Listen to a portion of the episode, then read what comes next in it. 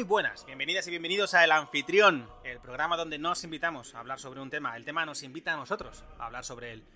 El Anfitrión es un podcast quincenal donde comentaremos en aproximadamente hora y media, aunque seguramente nos pasemos más de una vez, las noticias de actualidad que nadie cuenta. Hablaremos de cualquier tema que nos resulte interesante y que creamos que podemos sacar contenido de calidad y debatiremos sobre cualquier chorrada que se nos ocurra. Y todo ello lo haremos mientras charlamos cómodamente entre amigos. Así que ya oficialmente con esto estrenamos el primer episodio de esta primera temporada. Mi nombre es Rubén Gómez y seré quien os acompañe durante los próximos minutos si me dejáis. Yo creo que ya es hora de presentar a mis dos compañeros de equipo de hoy que se van a meter un poco más en esta extraña y rara aventura conmigo. Eh, empezamos contigo, Patri. ¿Qué tal? ¿Cómo estás? Pues bien, nerviosa. ¿Nerviosa? No, tengo, no tengo experiencia en radio y. No, ninguno tenemos, ninguno tenemos. Pero, pero muy emocionada porque, porque sé que todo lo que tocas es una maravilla, así que contenta o sea, me gusta que me pongas aquí, no sé, tan, tan guay, ¿no? En antena y tal, pero no hace falta que lo hagas, ¿eh? Ya te pago después igualmente, no te preocupes. vale. Pero bueno, dicho esto, también tenemos con nosotros a Mark. Mark, ¿cómo estás? Pues bueno, aquí estoy sentado en mi silla y mirando a la nada. O sea, que estás sentado bien. Sí, bien con la espalda erguida y intentando no fastidiarme la columna. Vale, es una silla buena, una silla de calidad, ¿no? De las que no se mueven demasiado. Bueno. De aquella manera, no tengo dinero. Como a mí no me pagas, pero Patri sí, no sé por qué, pues... Es que Patri, bueno, Patri vive en Barcelona, pero Patri no es catalana y a ti no te pienso pagar, es una agarrado, a mí nunca me invitas a nada, así que mala suerte, mala suerte. Ay, qué topitazo. Empezamos mal, ¿eh?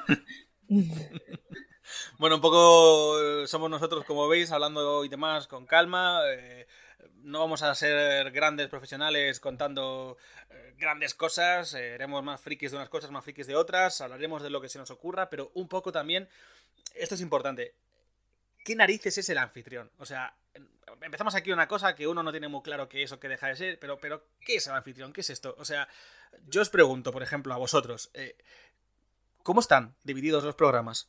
Pues mira, eh, vamos a publicar cada dos semanas una nueva entrega de un programa que, va a ser pues, como este mismo, que más adelante pues vamos a ver cómo está estructurado y, demás. Y bueno, también tenemos un resumen en el que pues anunciaremos más o menos, o resumiremos, mejor dicho, ya que es un resumen y tiene sentido, eh, lo que se hablará en cada programa. Y es la sección pues, que se titula en el programa de hoy, y ahí pues diremos eh, el tema del día. Súper Z.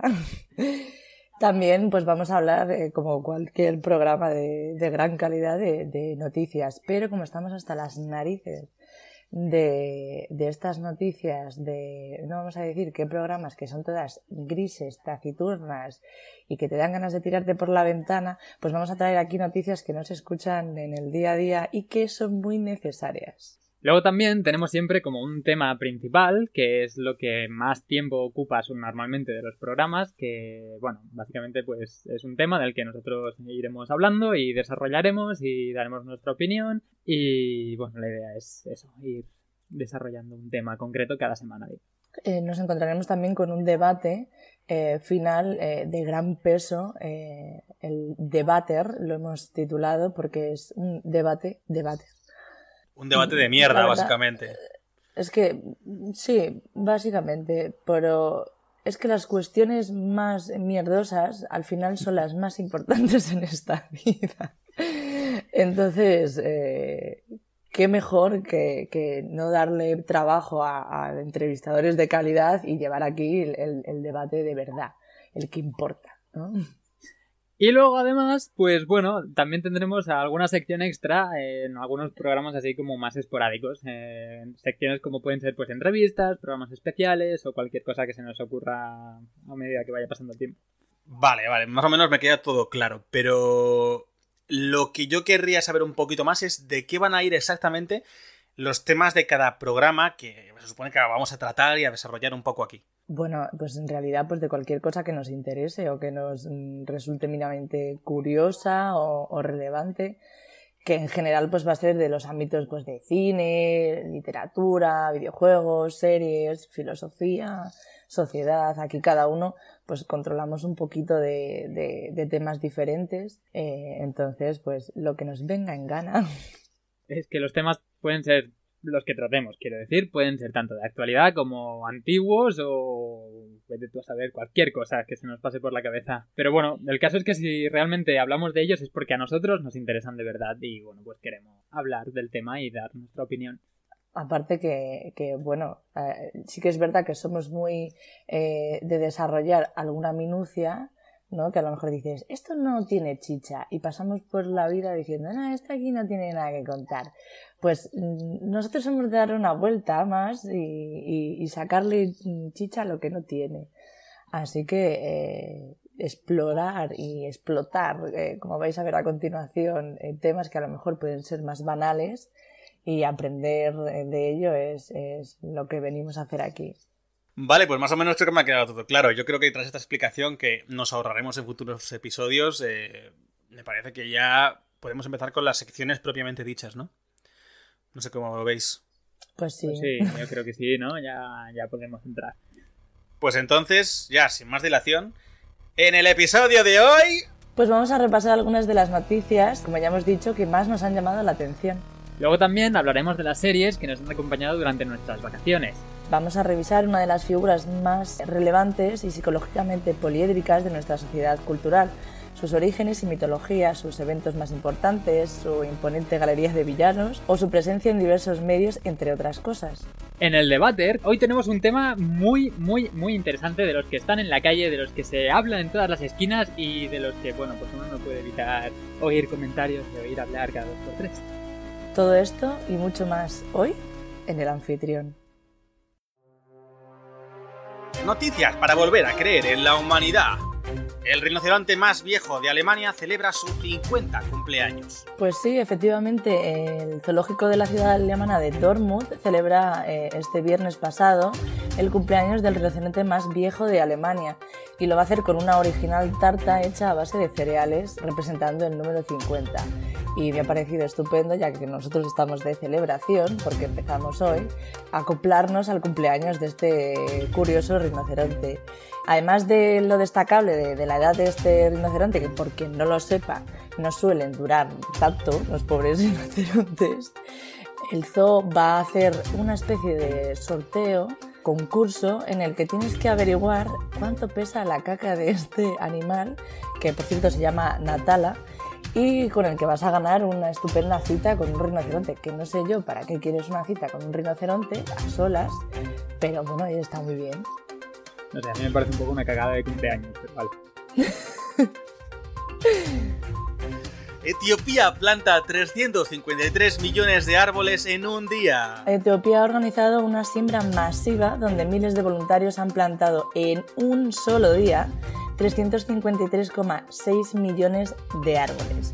O sea, ahí es nada. Todo esto para trabajar en la reforestación de un país cuya superficie de bosque total es únicamente de un 4%, o sea, están muy pobres en, bosque. El objetivo es mitigar las sequías recurrentes que, que asolan este país de hecho, con el hashtag Green Legacy acaba de debatir Etiopía un récord Guinness de, plantación de, árboles en un solo día, ya que la anterior era de una minucia, ¿sabes? 50 millones de árboles, nada más y nada menos. El primer ministro, que tiene un nombre que no sé ni pronunciar, Abid Ahmed, anunció el pasado 26 de mayo el objetivo que finalmente pues eh, han, han, logrado. Y me parece maravilloso porque, por favor, eh, aquí también necesitamos árboles. El 62% de los españoles afirma que consume alimentos ecológicos de forma habitual. Así lo recoge el último informe de opinión pública de Simple Lógica, que añade que efectivamente la mitad de los ciudadanos considera que los beneficios de los alimentos ecológicos compensan el mayor precio de estos productos, frente a un 38,3% de la población que dice que no compensa, que se la pela. Yo me meto en ese 48,8%, o sea, el 62% ¿no? de la población que sí lo hace. Y estoy con este tema loca.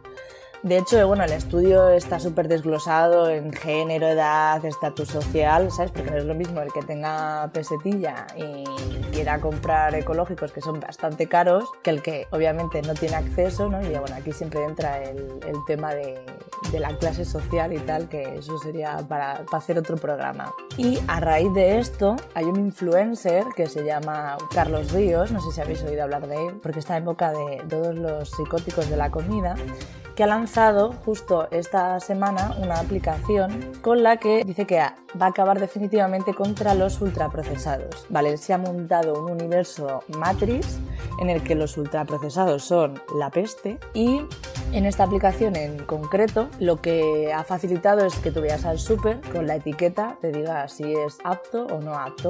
Hay una escala en la que buenos procesados los puedes comer, comida real, estupendo, y luego los ultraprocesados. Por desgracia, los ultraprocesados invaden los supermercados y es una tarea muy compleja la de ir a comprar. La aplicación se llama My Real Food, es gratuita y te la puedes descargar desde ya mismo. Yo estoy esperando en serio a que algún día mmm, anuncien que puedes plantar donetes y que te crezcan en el jardín. un joven alemán trata de extraer agua de un lago con una bomba de agua. A ver, esto es algo que pasó hace años, 7 de agosto de 2014, pero es que me ha parecido tan maravillosa la, la noticia que no, no, podía no traerla a esta sección. Pues ocurrió en Alemania, este joven se le cae el teléfono al móvil, o sea, el, el móvil al lago y eh, decide drenar el, el lago entero, o sea, en vez de buscar. ¿Qué pasó? Que el alcantarillado obviamente se conectaba con el lago, entonces desde su casa con unas mangueras drena el lago, pero sale a la calle. Así que cuando empiezan a ver un charco enorme, la policía llega alertada por los vecinos y se encuentran con el desastre que ha terminado sin móvil, eh, con el lago medio vacío y con una multa de 600 euros por dañar el medio ambiente y la propiedad pública. Imaginaos a este tío buscando cualquier cosa en casa, tiene que ser un espectáculo, pero como brutal. Sí, sí, coincido contigo. Y, y, hasta aquí las noticias de hoy, las noticias de actualidad o no tan actualidad, pero que merece la pena ser contadas. Madre mía, qué de cosas. Me gusta mucho la noticia del lago, ¿eh? Drenado. Me mola es, un montón. Es muy buena. La verdad es, es que, que, yo me quedo con esta de todas. Hombre, la, la, caca de rinoceronte también es buena, ¿eh? También te lo digo. Pues imagínate si se le cayese al tío este el móvil en la caca de rinoceronte. ¿Cómo, cómo drenaría la caca de rinoceronte, verdad? ¿Cómo la drenaría? ¿Qué no haría? Sé, yo, a ver, a mí me encantaría verlo igual no, pero escucharlo igual sí. Pues puede, puede que hayan coincidido, porque son los dos alemanes. y una pregunta más importante. Ya no cómo drena la caca, sino dónde irá a parar esa caca drenada. Pues a la ¿También calle, ¿no? parará en, la, en, las casas de otras personas? Hombre, a ver, Puede que haga puntillismo. Pues nada, dicho, dicho un poco esto, yo creo que podemos ya empezar con lo que son lo, los temas principalmente. Tenemos hoy dos temas para tratar. El primero de todos sería uno más rápido, más simple, que es un poco nuestras series de verano. ¿Por qué series de verano? Porque la idea era grabar esto en septiembre, pero al final, pues bueno, por circunstancias varias hemos llegado a octubre y lo estamos estrenando ahora. Pero son series tan buenas algunas que es que nos apetecía mucho contarlas, que en verano se supone que es cuando tienes tiempo para ver cosas, que luego no tampoco es verdad eso, pero bueno, tienes tiempo para ver cosas y te apetece un poco desarrollar, pues un poco en eso estamos hoy, ¿no? Así que bueno, si queréis empiezo yo, que es lo que hemos quedado un poco hablando, ¿no? Antes de, de empezar a grabar. Sí. sí. Dale.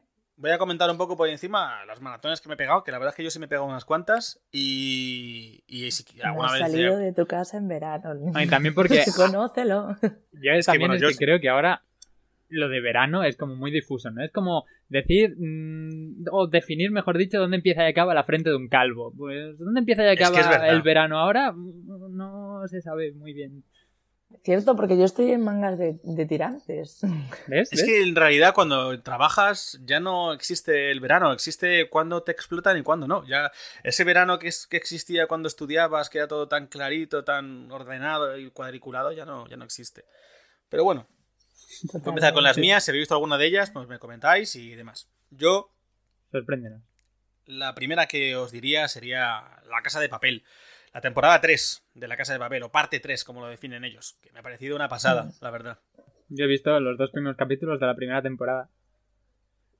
Ah, fatal, está bien, fatal. Está bien, está bien para empezar, está bien para empezar, pero te has quedado un poco corto. Eh, que me gustaron mucho, eh, pero hace meses que no la veo.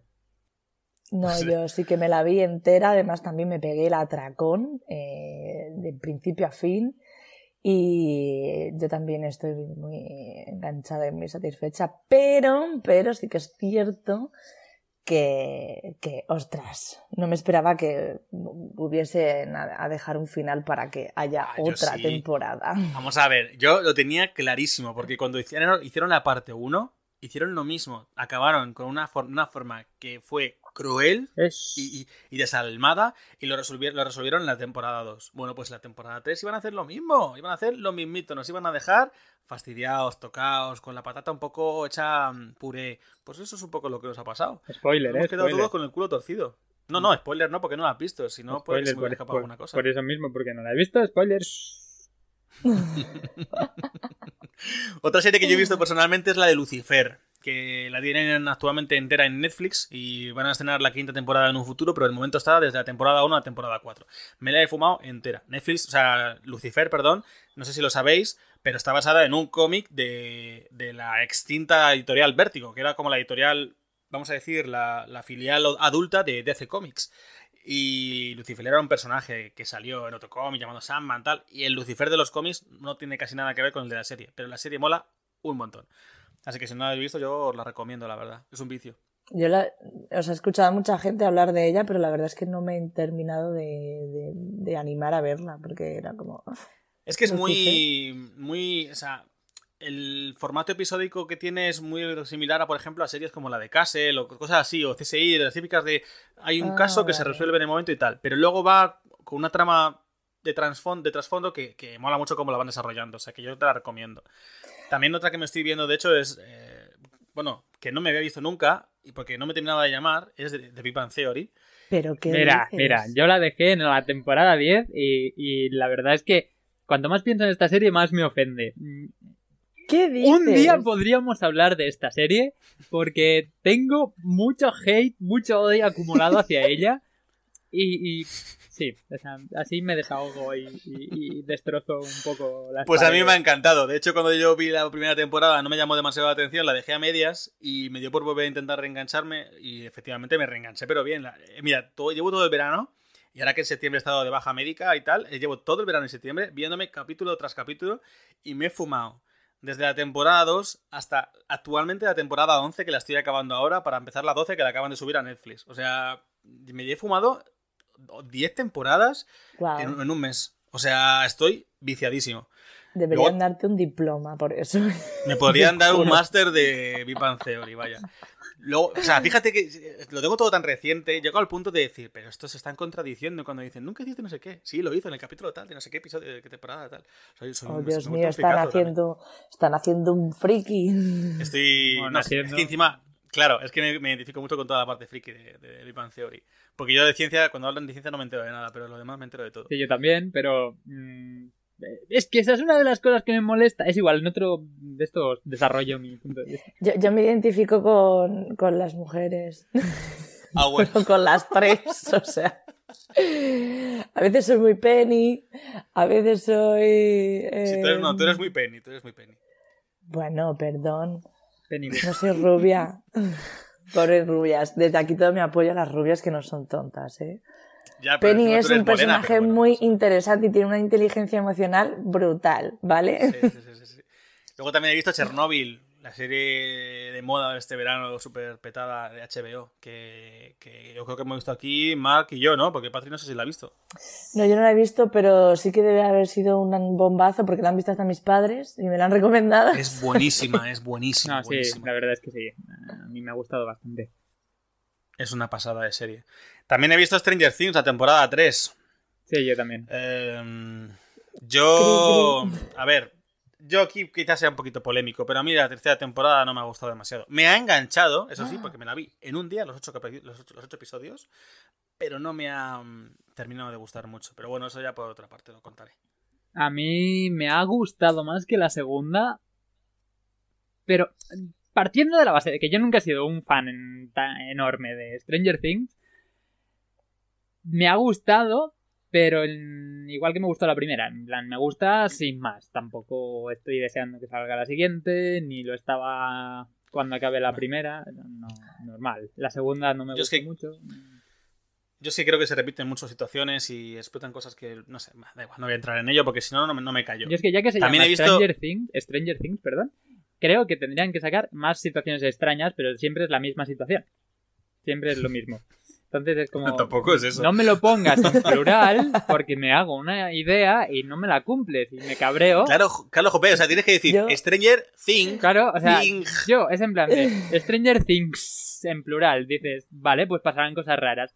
La primera temporada va de el bicho este que se escapa bueno, no quiero hacer mucho spoiler por si acaso, ¿vale? Que se escapa de. Pero hay. No, no, perdona, pero es en plural, porque tienes a Eleven, a 11. Tienes. Todo eh, gira alrededor. Tienes la desaparición de, Tienes la desaparición de Will, de Will, Byers. Pero, que, joder, son, todo es lo varias cosas, hombre. Todo es lo mismo. El bicho del otro lado que se viene a este a liar la parda porque se aburre en el suyo. Pues. Eh... Yo. Mm, no sé. Estamos entrando demasiado. Estamos entrando demasiado. A mí me hace. Un repaso rápido. A mí me hace hacerme la yo creo que se le ha desconectado el micrófono y me tocará cortar esto, porque no le oímos. Mark, ¿estás aquí? Se, ha emocionado, ha hecho un tirón, porque a mí, a mí me ha sonado así el este y ya no le oigo. ¿Sabes qué pasa? Que estamos hablando de Stranger Things, estamos cagando en, ellos y al final... Va, y ya está. Y eso es lo que pienso. Y ya está. Me parece bien que pienses eso. No, no, no, que me parece bien que pienses todo eso que no has llegado a decir que no, puedo, seguir. no, no, que le he dado un tirón al cable y, en realidad estaba fingiendo que seguía hablando, pero no hablaba. Así que... Es que ha pasado, una cosa extraña, no es nada. Se me ha desconectado, lo, siento. Oh, perdón, perdón, ¿lo puedo decir? Pero si no lo repitas. Bueno. Vale, vamos a dejarlo aquí sigamos. Algún día haremos un detrás de las cámaras o detrás de los micros. Venga, sigamos. Eh, voy a ir más breve.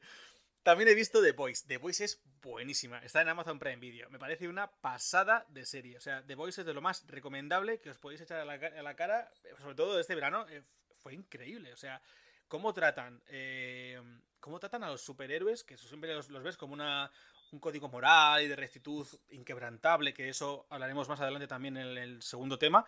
Eh, es que esto me parece una pasada de cómo cogen a unos personajes que, que tienen que ser rectitud y moralidad a tope, cómo lo pervierten, cómo, cómo le dan una vuelta de tuerca, cómo cogen y dicen, no son tan buenos como parece, cómo cogen la idea de que existen superhéroes en la realidad y a raíz de ahí eh, se haga dinero con ellos, sea una empresa, sea una, un merchandising máximo y puro, o sea, bestial. Una cosa que en realidad ya vivimos, ¿eh? Con pelis como Marvel y DC y todo lo que hay detrás, pero que aquí es como que además añádele que existan de verdad y todo, lo, todo, el negocio que hay detrás, ¿no? Me parece una pasada de cómo está dando gana de... verla. Eso es una pasada, es una pasada. Y Mar, tú también la has visto, ¿no? Yo sí, y la verdad es que sin que esto sirva como precedente, estoy de acuerdo contigo en que me ha gustado. que no sirva como precedente. Bueno, ya sigo. La siguiente serie que he visto es la de. Vamos, que me ha encantado. Y ya os digo, yo os aviso desde aquí que para mí es la mejor serie que he visto este verano. Y he visto unas cuantas, ya lo habéis visto. Visto, visto, visto, visto, visto. Es Euforia. Check. O sea, Euforia es buenísima. Buenísima. O sea, para mí, o sea, estoy eufórico con Euforia. te lo notamos. Por, por, el, en contra de Stranger Things, que no nos eh, enseñaba cosas extrañas, Euphoria cumple con su... Dejemos la eh, extrañeza de las cosas por otro lado. O sea, Euforia es No, esto me duele, ¿eh? A mí se me ha desconectado el micro y yo mm, tengo que dar mi opinión en algún momento. ¿eh? pues no será hoy. Euforia es buenísima, pero buenísima. O sea, cómo tratan a los adolescentes, sus, sus tramas en sí son para mí súper realistas y cercanas auténticas, sobre todo. Cómo se centran en personajes. Hay un personaje que es transexual y no se centran en su transexualidad, como leían otras tantas series que, cogen como, ay, Dios mío, estoy traumatizado. No, es un personaje que es una mujer transexual y eso ya está. Y tiene sus tramas de movidas de otras cosas. ¿Puedo, ¿puedo aplaudir fuertemente eso, por favor? Es que es una cosa que, se, claro, que se normaliza, que dices, pues ahí está. Hay una chica que, está un poco eh, acomplejada porque es gorda. Pues bueno, pero y descubre su propia sexualidad descubre su propia sexualidad y se explota a sí misma y descubre y se quiere más a sí misma y leches. Hay una chica drogadicta que está enganchadísima y no sabe cómo dejarlo y se siente culpable y es una mala persona. Hay una chica que quiere gustar a, otros chicos y lo hace de la manera incorrecta porque tal. Hay un chico súper violento y súper tal y súper tóxico y súper manipulador.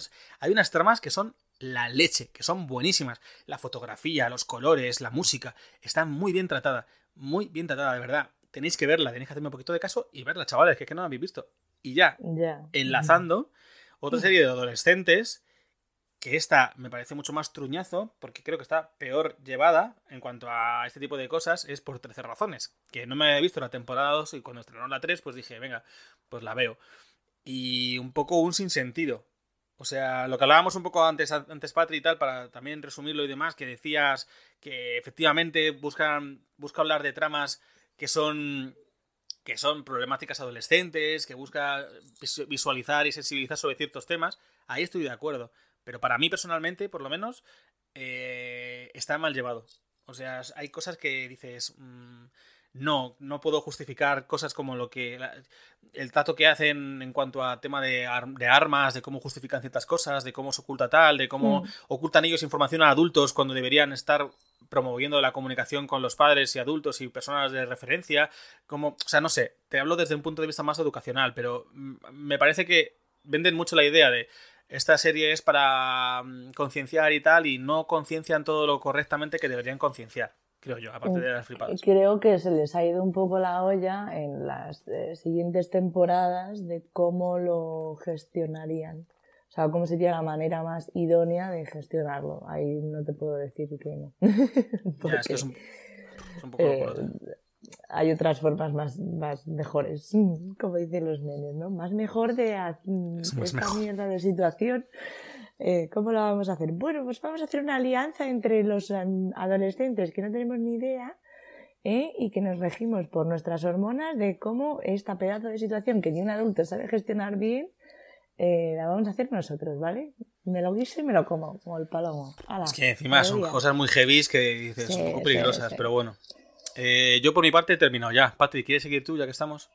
Eh, pues sí, una serie que no has mencionado y que me duele en el alma es Paquita Salas, por favor. O sea, serie que, que por si no sabéis, está inspirada en mí en mi, en mi, No, que te llamen Paqui en el pueblo. Un, un saludo, Navaluenga. Un beso para toda Navaluenga. Que te llamen Paqui en el pueblo no quiere decir que esté inspirada en ti. ¿En serio te llaman Paqui? Sí, eh, yo soy una heroína encubierta, ¿vale? Soy Patricia y no luego me lo puedo creer. Paquita. Hostia, te voy a llamar así yo también a partir de ahora. Pues que además soy Paquita mucho tiempo antes de que Paquita Salas apareciera. Y yo ya consumía Larios. Ah, bueno, estupendo, estupendo. Buen ejemplo, buen ejemplo. Eh, bueno, esta temporada tercera a mí me parece que, sigue la sintonía. Yo creo que un poco mejor que, que la segunda, pero a mí se queda un poco flojita. Y, y, es todavía mucho más humana de lo que pueden tratar los, los Javis, ¿no? Que siempre se centran ahí en esa, eh, no, pues en el drama de, de esta persona que, que, que, pobrecita mía, Paquita Salas va incesantemente remanda contra corriente para subirse, ¿no? A un, a un mundo que, que, de repente ve que se le escapa, que no está en el meollo, que, que todo evoluciona y que ella se está quedando atrás y, y con toda la mejor de las buenas intenciones ya quiere seguir ahí y lo intenta hacer por todos los medios, pero no es suficiente y eso es una mierda. Porque cuando te estás dejando la piel y, no basta, pues, es un drama. Y a pesar de ser un drama, te ríes mucho y eso es maravilloso. Venga, yo es que vi la primera temporada en su momento y me encantó, pero como que se me han acumulado muchas series, al final la he dejado un poco pendiente y aún no la he visto el resto. Y he visto un capítulo. en tu línea. La empecé y la abandoné. Es, difícil, ¿eh? porque está grabada en formato este, curioso, pero, pero bueno. A pesar de eso. Bueno, élite, por, por no extendernos a... A ver, realmente es que sigue siendo una serie de tramas adolescentes, surrealistas, como comentábamos, ¿no? De, vamos a ver, ¿quién se va a querer que esta peña lleve la vida de, un niño de las Barranquillas, o sea, o de una favela de, de Río de Janeiro. ¿Quién tiene que matar o tiene que estar allí con esa tensión? Bueno, en fin. Eh, es surrealista. Pero a mí me chifla el, balanceo que hay constante entre la lucha de, clases, ¿no? De esa, esa prole hay esos tres niños que están luchando por su beca, por, por meterse en el meollo. En esta temporada han metido otro personaje que ese es la bomba. Esta chica que, que, que llega súper divina, pero tiene un pasado contundente. Cayetana. Es que encima se llama Cayetana.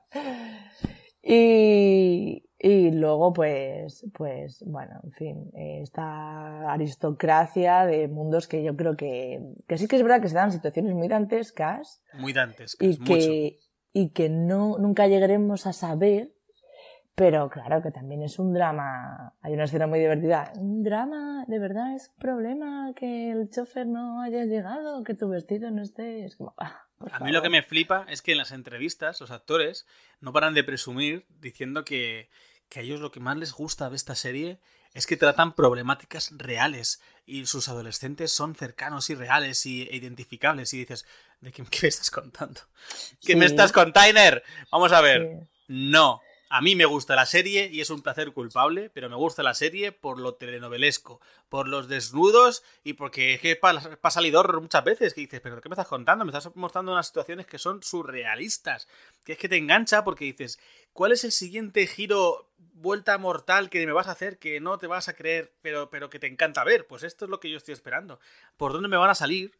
Para ver por dónde van con la trama, pero no, se lo cree nadie, no se lo cree nadie. A ver, sí, sí que es verdad que el tema del dinero o de mm, pues esta, esta familia eh, musulmana que es bastante recta y tal, pues bueno, pues sí se puede dar alguna situación así, ¿no? Pero bueno, en fin. Eh, no me quiero extender en esta, que quiero hablaros de Easy, por favor, y me parece muy mal que no lo hayáis visto. Eh, no sé si es que solo me sale a mí en, el Netflix, por, lo que veo. No me ha salido en recomendados, pero, pero es una obra de arte. Eh, cuenta la, la, vida de diferentes eh, relaciones de, de, parejas, pero no de parejas de sentimentales, sino de parejas de todo tipo. Eh, hay relaciones de, entre, bueno, relaciones homosexuales, de, lesbianas, de, de, gays, bueno, en fin, de, de tal, pero, pero también hay relaciones de pareja de matrimonio, un matrimonio súper asentado que de repente se plantea el abrir el matrimonio, pero también hay relaciones entre amigos, entre eh, profesores y alumnos, eh, no a nivel sexual, que también, pero no, no es el foco principal, ¿vale? Y, cada capítulo, lo hablábamos también antes, es antológico, ¿no? Es como independiente, autoconclusivo.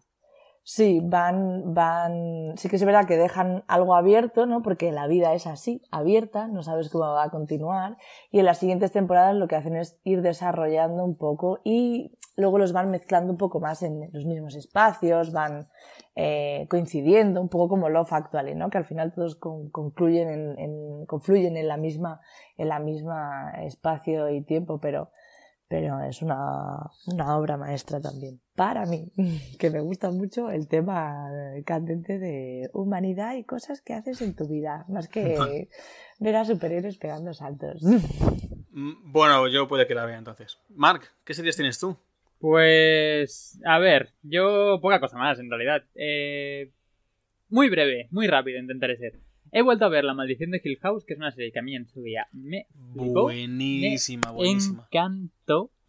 Porque es que me gusta que, mm, al menos bajo mi punto de vista, no abusan del susto fácil. Del típico susto de abrimos la puerta y ¡boom! Y golpe de música y no sé qué. Y que te asustes y ya está. Que conmigo no funciona porque soy imperturbable. Eh... Eres un perturbado, pero imperturbable no lo sé. También, un poco, un poco de todo también. Eh, y me gusta pues porque para mí eh, evoluciona, pasa a ser de ser una serie de terror a una especie de drama familiar. Y de hecho el terror tira mucho, o al menos a mí me da esa impresión, de que tira mucho por el tema de crear tensión, las caras, las expresiones, los encuadres. Hay un capítulo, por ejemplo, que está grabado, mm, creo que es el 6. Que el 6, eh, plano secuencia. Hay 3 o 4 planos secuencia. Creo que son 5 planos secuencias. En toda, todo, todo, el capítulo son 5 planos secuencia. Y está. es muy guay. A mí me gusta muchísimo. Creo que es una serie, vamos, de las pocas. Y, porque... que en el mismo y que en el mismo plano secuencia pasen de entre el presente y el pasado y viceversa. Es una pasada. Y los enlaces de las series, las o sea, de las series, de, los, de las tramas, las transiciones, del flashbacks al presente. Me parece todo que está todo muy guay. Y tengo muchas ganas de la segunda. Y luego también he visto la temporada final de New Girl, que para quien no lo sepa, mi serie favorita de la historia es Friends. Yo lo sabía.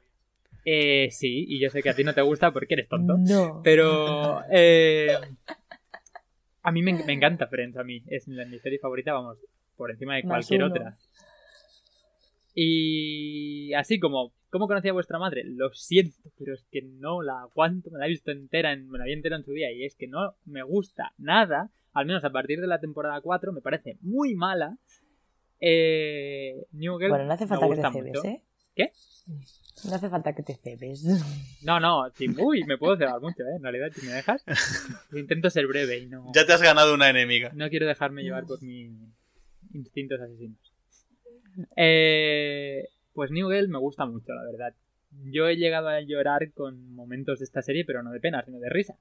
Y, y es un rollo diferente de Friends, pero como sigue también el esquema de, gen, de amigos que viven juntos y que Mm, pasan pues prácticamente el día entero juntos, pues bueno, yo creo que después de Friends es la serie así de comedia de amistad que más me gusta. Y con eso ya pues lo dejo. Yo quiero añadir que me, encantaría que jugásemos un día al juego que hacen ellos. Ah, Verdades de América. Verdades de América, tengo aquí algunos amigos míos que cuando lo escuchen dirán, pues claro, ¿verdad? De América. Llevan un montón de tiempo intentando que juguemos y, nunca jugamos.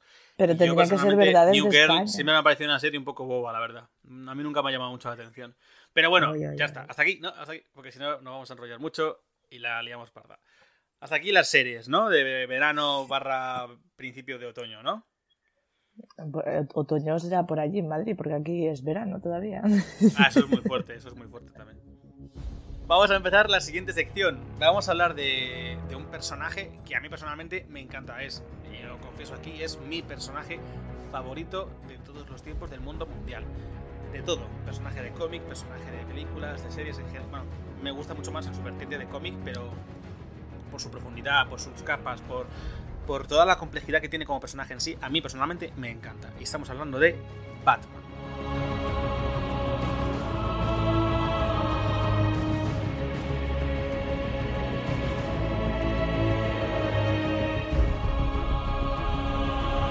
Vamos a adentrarnos en sus orígenes, en la mitología del personaje, no vamos a adentrar en su psicología, la cual es complicada de narices, vamos a adentrarnos un poco como fenómeno social, qué es, qué, tipo de evento, por qué Batman es tan importante para la cultura popular.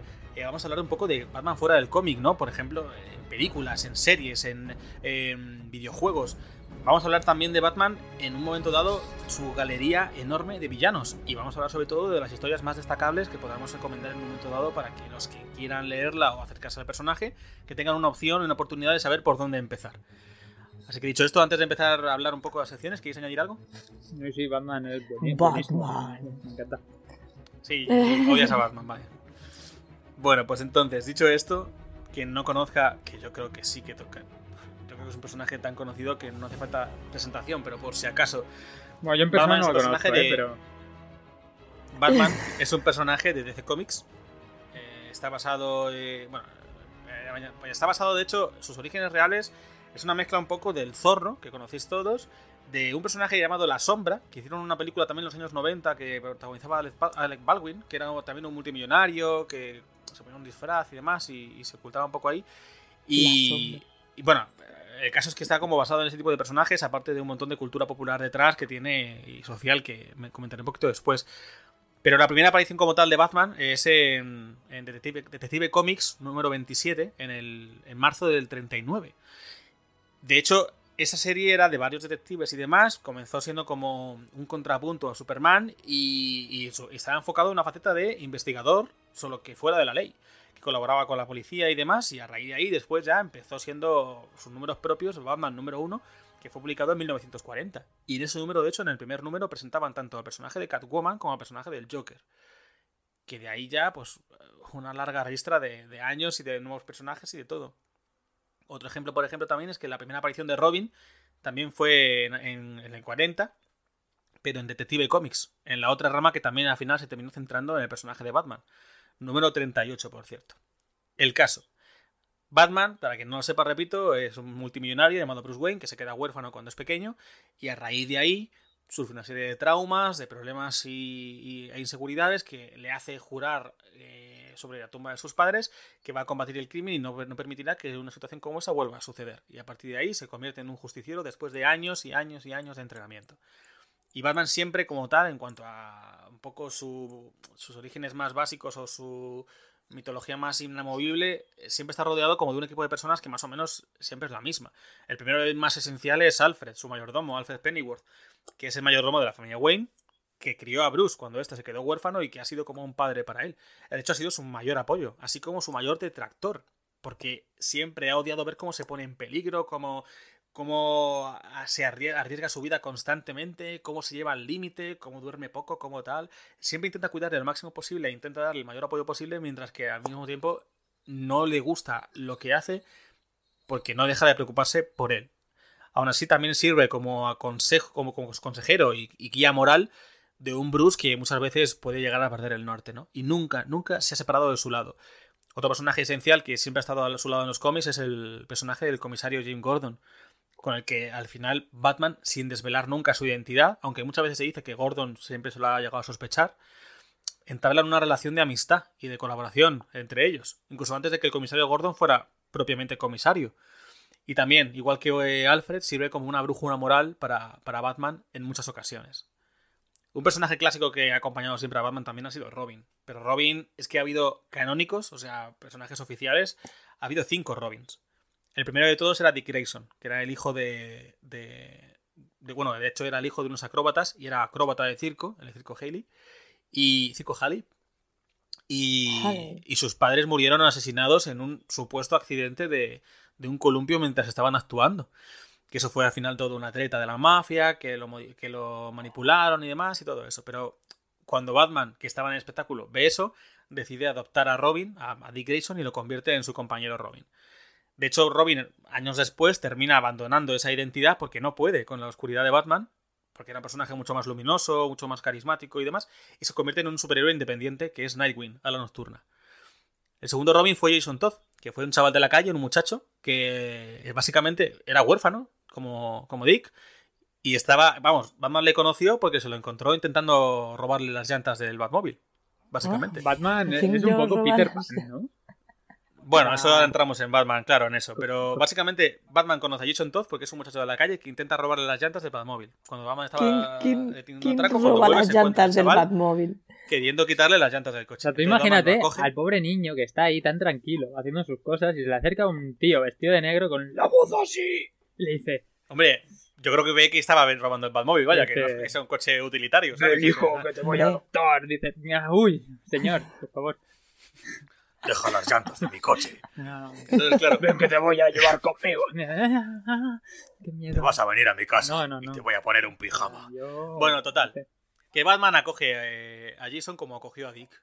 Pero, y de hecho una vez ya se ha, ido Dick y demás y todo eso. Pero se da cuenta de que Jason es un personaje que no es como Dick, no es tan luminoso, es un personaje mucho más oscuro, es mucho más violento. Tiene problemas psicológicos mucho más graves también que el Dick, me refiero, no que Batman. De hecho... es difícil, ¿eh? Eh, hubo un punto en el que el Joker secuestra a Jason, le pega una paliza con una barra de metal, con una palanca. Muy, bien. Y hace que. y, lo mata. lo, había, lo había guardado en un almacén, lo había escondido en un almacén y Batman no consigue llegar a tiempo. Justo llega antes de que. Llega justo antes de que. O sea, no llega a tiempo para, evitar que una bomba explote el almacén y, y Robin muera dentro de ella. A para remate, o sea, después de pegarte la paliza, exploto. Después de pegar una paliza con una barra, le deja medio moribundo y se va a Joker y explota una bomba. Y Batman ve como el almacén explota y saca el cuerpo inerte de, de Jason Todd. Eso le marca al personaje, eso luego lo comentaré. Puede ser que eso es lo que cogieran en la película del Caballero Oscuro para adaptar la muerte de ciertos personajes. Es que, bueno, ya luego cuando comentemos pelis ya entraré más en eso. Pero es que muchas. En las películas también han cogido muchas referencias de muchos momentos importantes de los, de los cómics que los vais a ver ahora.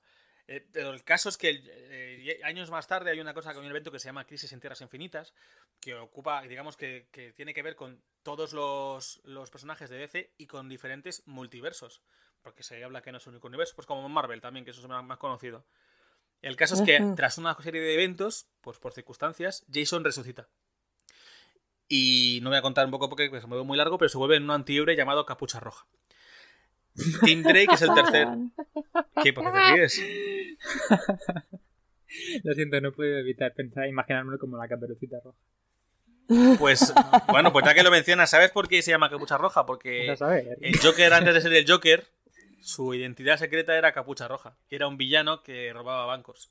Y de ahí surge que se llama Capucha Roja porque odia a Joker y se lo quiere cargar. Pero bueno, eso es una historia, repito y tal. Luego las voy a mencionar. Es decir, el, Joker se inspiró en Caperucita Roja, es lo que a donde iba Mark, sí. Ya lo sé, lo sé, lo sé, pero que eh, bueno. Ay. Luego viene, luego viene Tim Drake, el tercer Robin. Es el, primero, es el primero de los Robin que al comienzo de su aventura con Batman no es huérfano. Y es el único, de hecho, que averigua las identidades secretas de Bruce Wayne y Dick Grayson, demostrando que es el que tiene mayores dotes de detective, al menos al principio. Y en ese aspecto es el más parecido a Batman. Pero Batman, traumatizado por lo que ocurrió con Jason Todd, se niega en rotundo a, adoptar otro Robin. Pero necesita otro Robin. Y, y, y, Tim, perdón, Tim Drake se lo demuestra. Por tanto, él accede a que venga con él, pero en vez de entrenarlo él, lo manda con las personas con las que él se entrenó por el mundo. Cuando vuelve, se vuelve una persona más formada y tal. Bueno, tras unos cuantos eventos, muchos años después, eh, se supone que Batman, en la aparente muerte de Batman, porque Batman muere aparentemente en los cómics, que luego resulta que no, que viaja por el tiempo. Eh, no, pues bueno, es, raro, eh, como viaja por el tiempo y demás, Robin cuando piensa que ha muerto, Tim cuando piensa que Batman ha muerto, abandona su identidad como Robin y se convierte en otro, coge otra identidad que, bueno, es Red Robin, vaya, pero es otro superhéroe como independiente. El cuarto, el cuarto Robin canónico es una mujer, una chica, Stephanie Brown. En los tiempos de Tim Drake, ella era su novia y también fue conocida como una justiciera llamada Spoiler. Era, de hecho, hija de un, de un criminal y de un mafioso.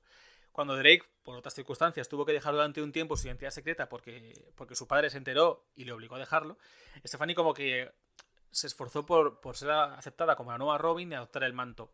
Pero, tras una serie de decisiones que provocaron una guerra de bandas y que ella eh, se provocó porque ella hizo una serie de cosas que Batman le dijo que no hiciera, Batman le retira el, manto. Bueno, luego hay una historia larguísima en la que ella eh, también se supone que muere pero no ha muerto y tal. Bueno, y muchos años después, que luego lo diré también, ella vuelve como otro personaje muy conocido que es Batgirl. Pero eso más adelante. Y el último Robin y el actual es Damian Wayne, o Damian Wayne, que es el hijo biológico de Bruce Wayne y Talia Al Ghul, la hija de Ras Al Ghul, el líder de la Liga de Asesinos. Total, que Damian, que es entrenado al principio por su madre y criado por su madre, comienza siendo el más violento, el más problemático y el más peligroso de todos los Robin. Pero termina desarrollando una relación con su padre bastante única y auténtica. Y para mí, personalmente, durante muchos años Tim Drake fue mi Robin favorito y sin embargo actualmente es Damian porque es una pasada de Robin.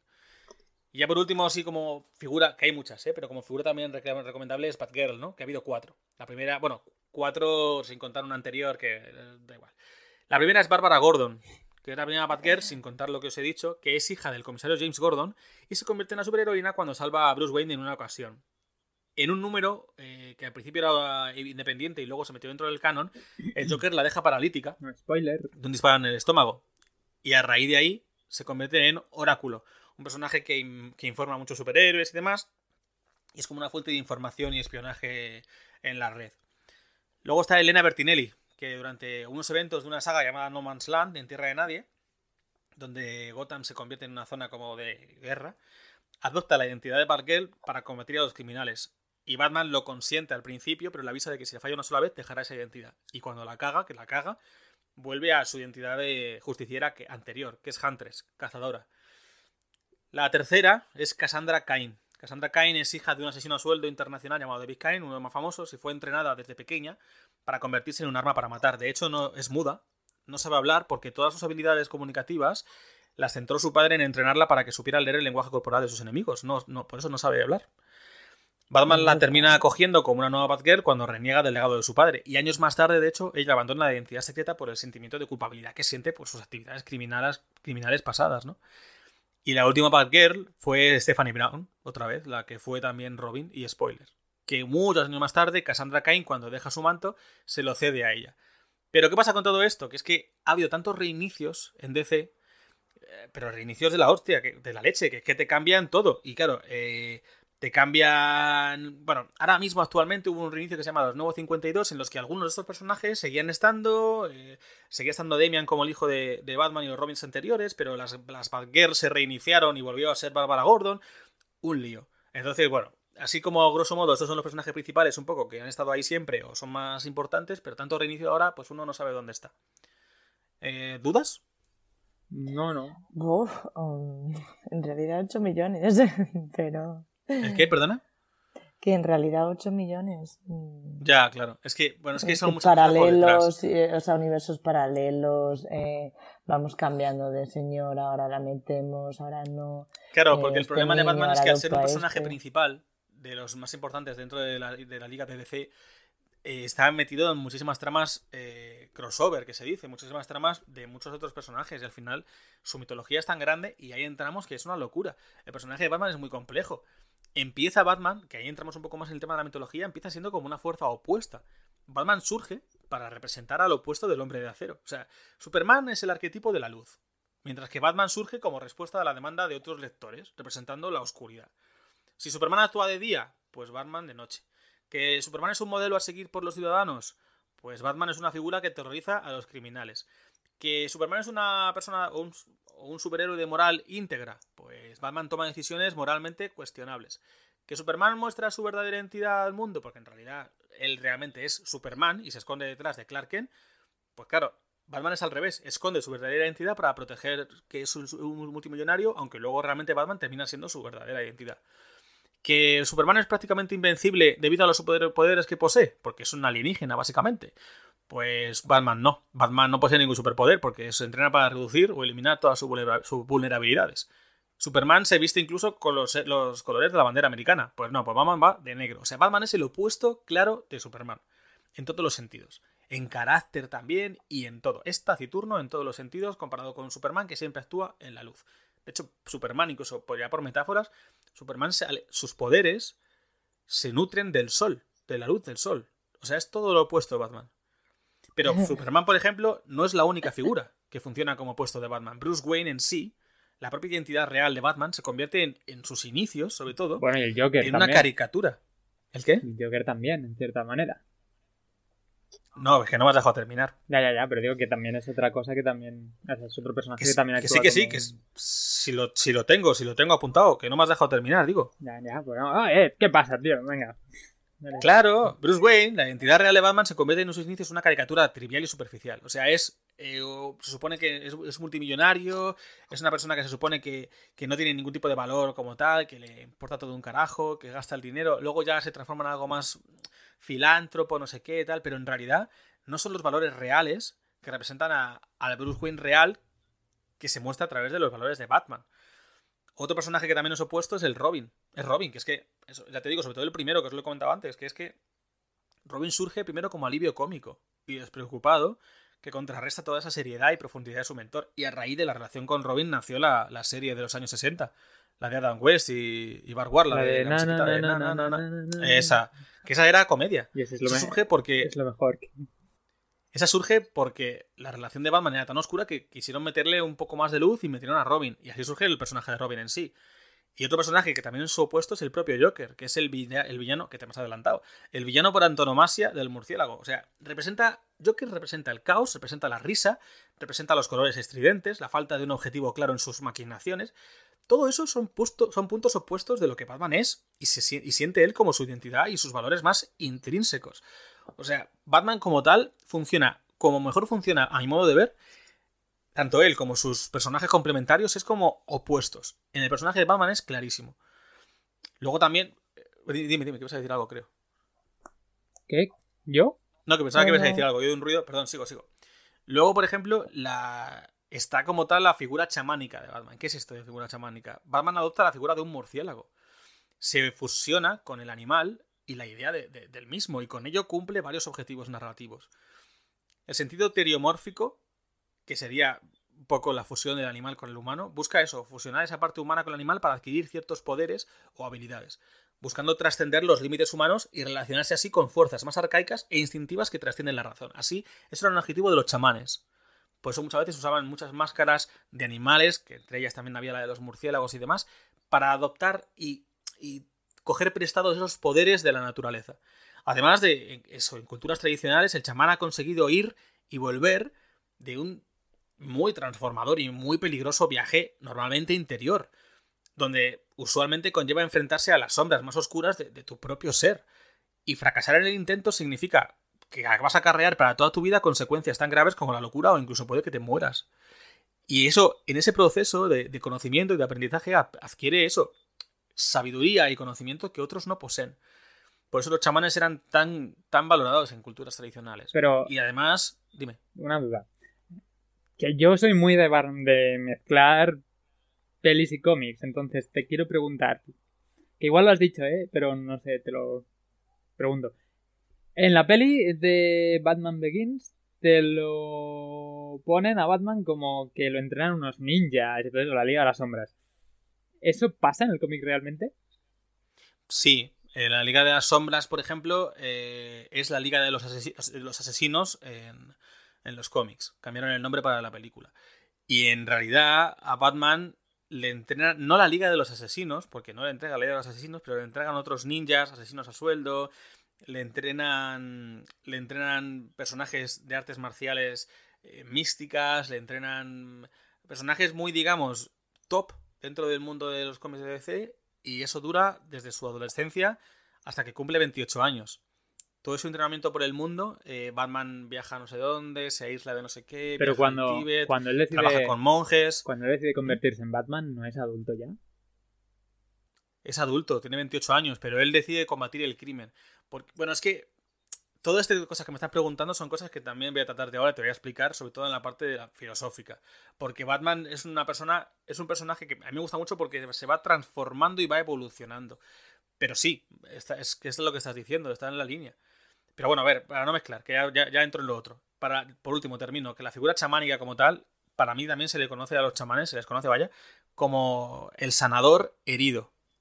Que es una cosa que también tiene mucho Batman, ya que a través de su dolor y sus experiencias traumáticas pueden o intentan sanar o ayudar a otros que estén pasando o vayan a pasar por situaciones difíciles, complicadas o incluso similares, ¿no?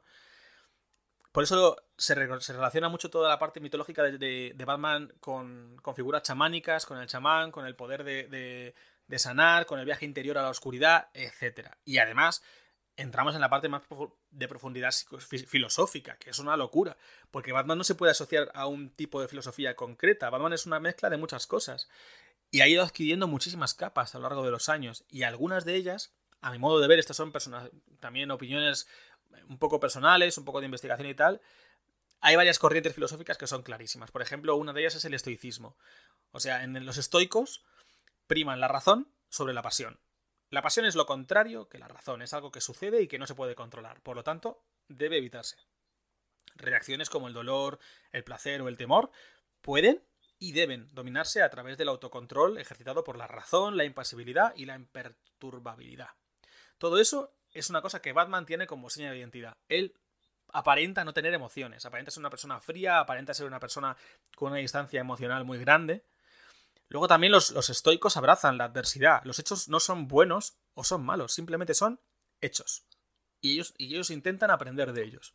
No obstante, yo creo que, que es hasta aquí lo que se parecen los estoicos a Batman, porque Batman es opuesto a los estoicos en su afirmación, por ejemplo, de que hay un destino inevitable y universal que rige nuestra vida.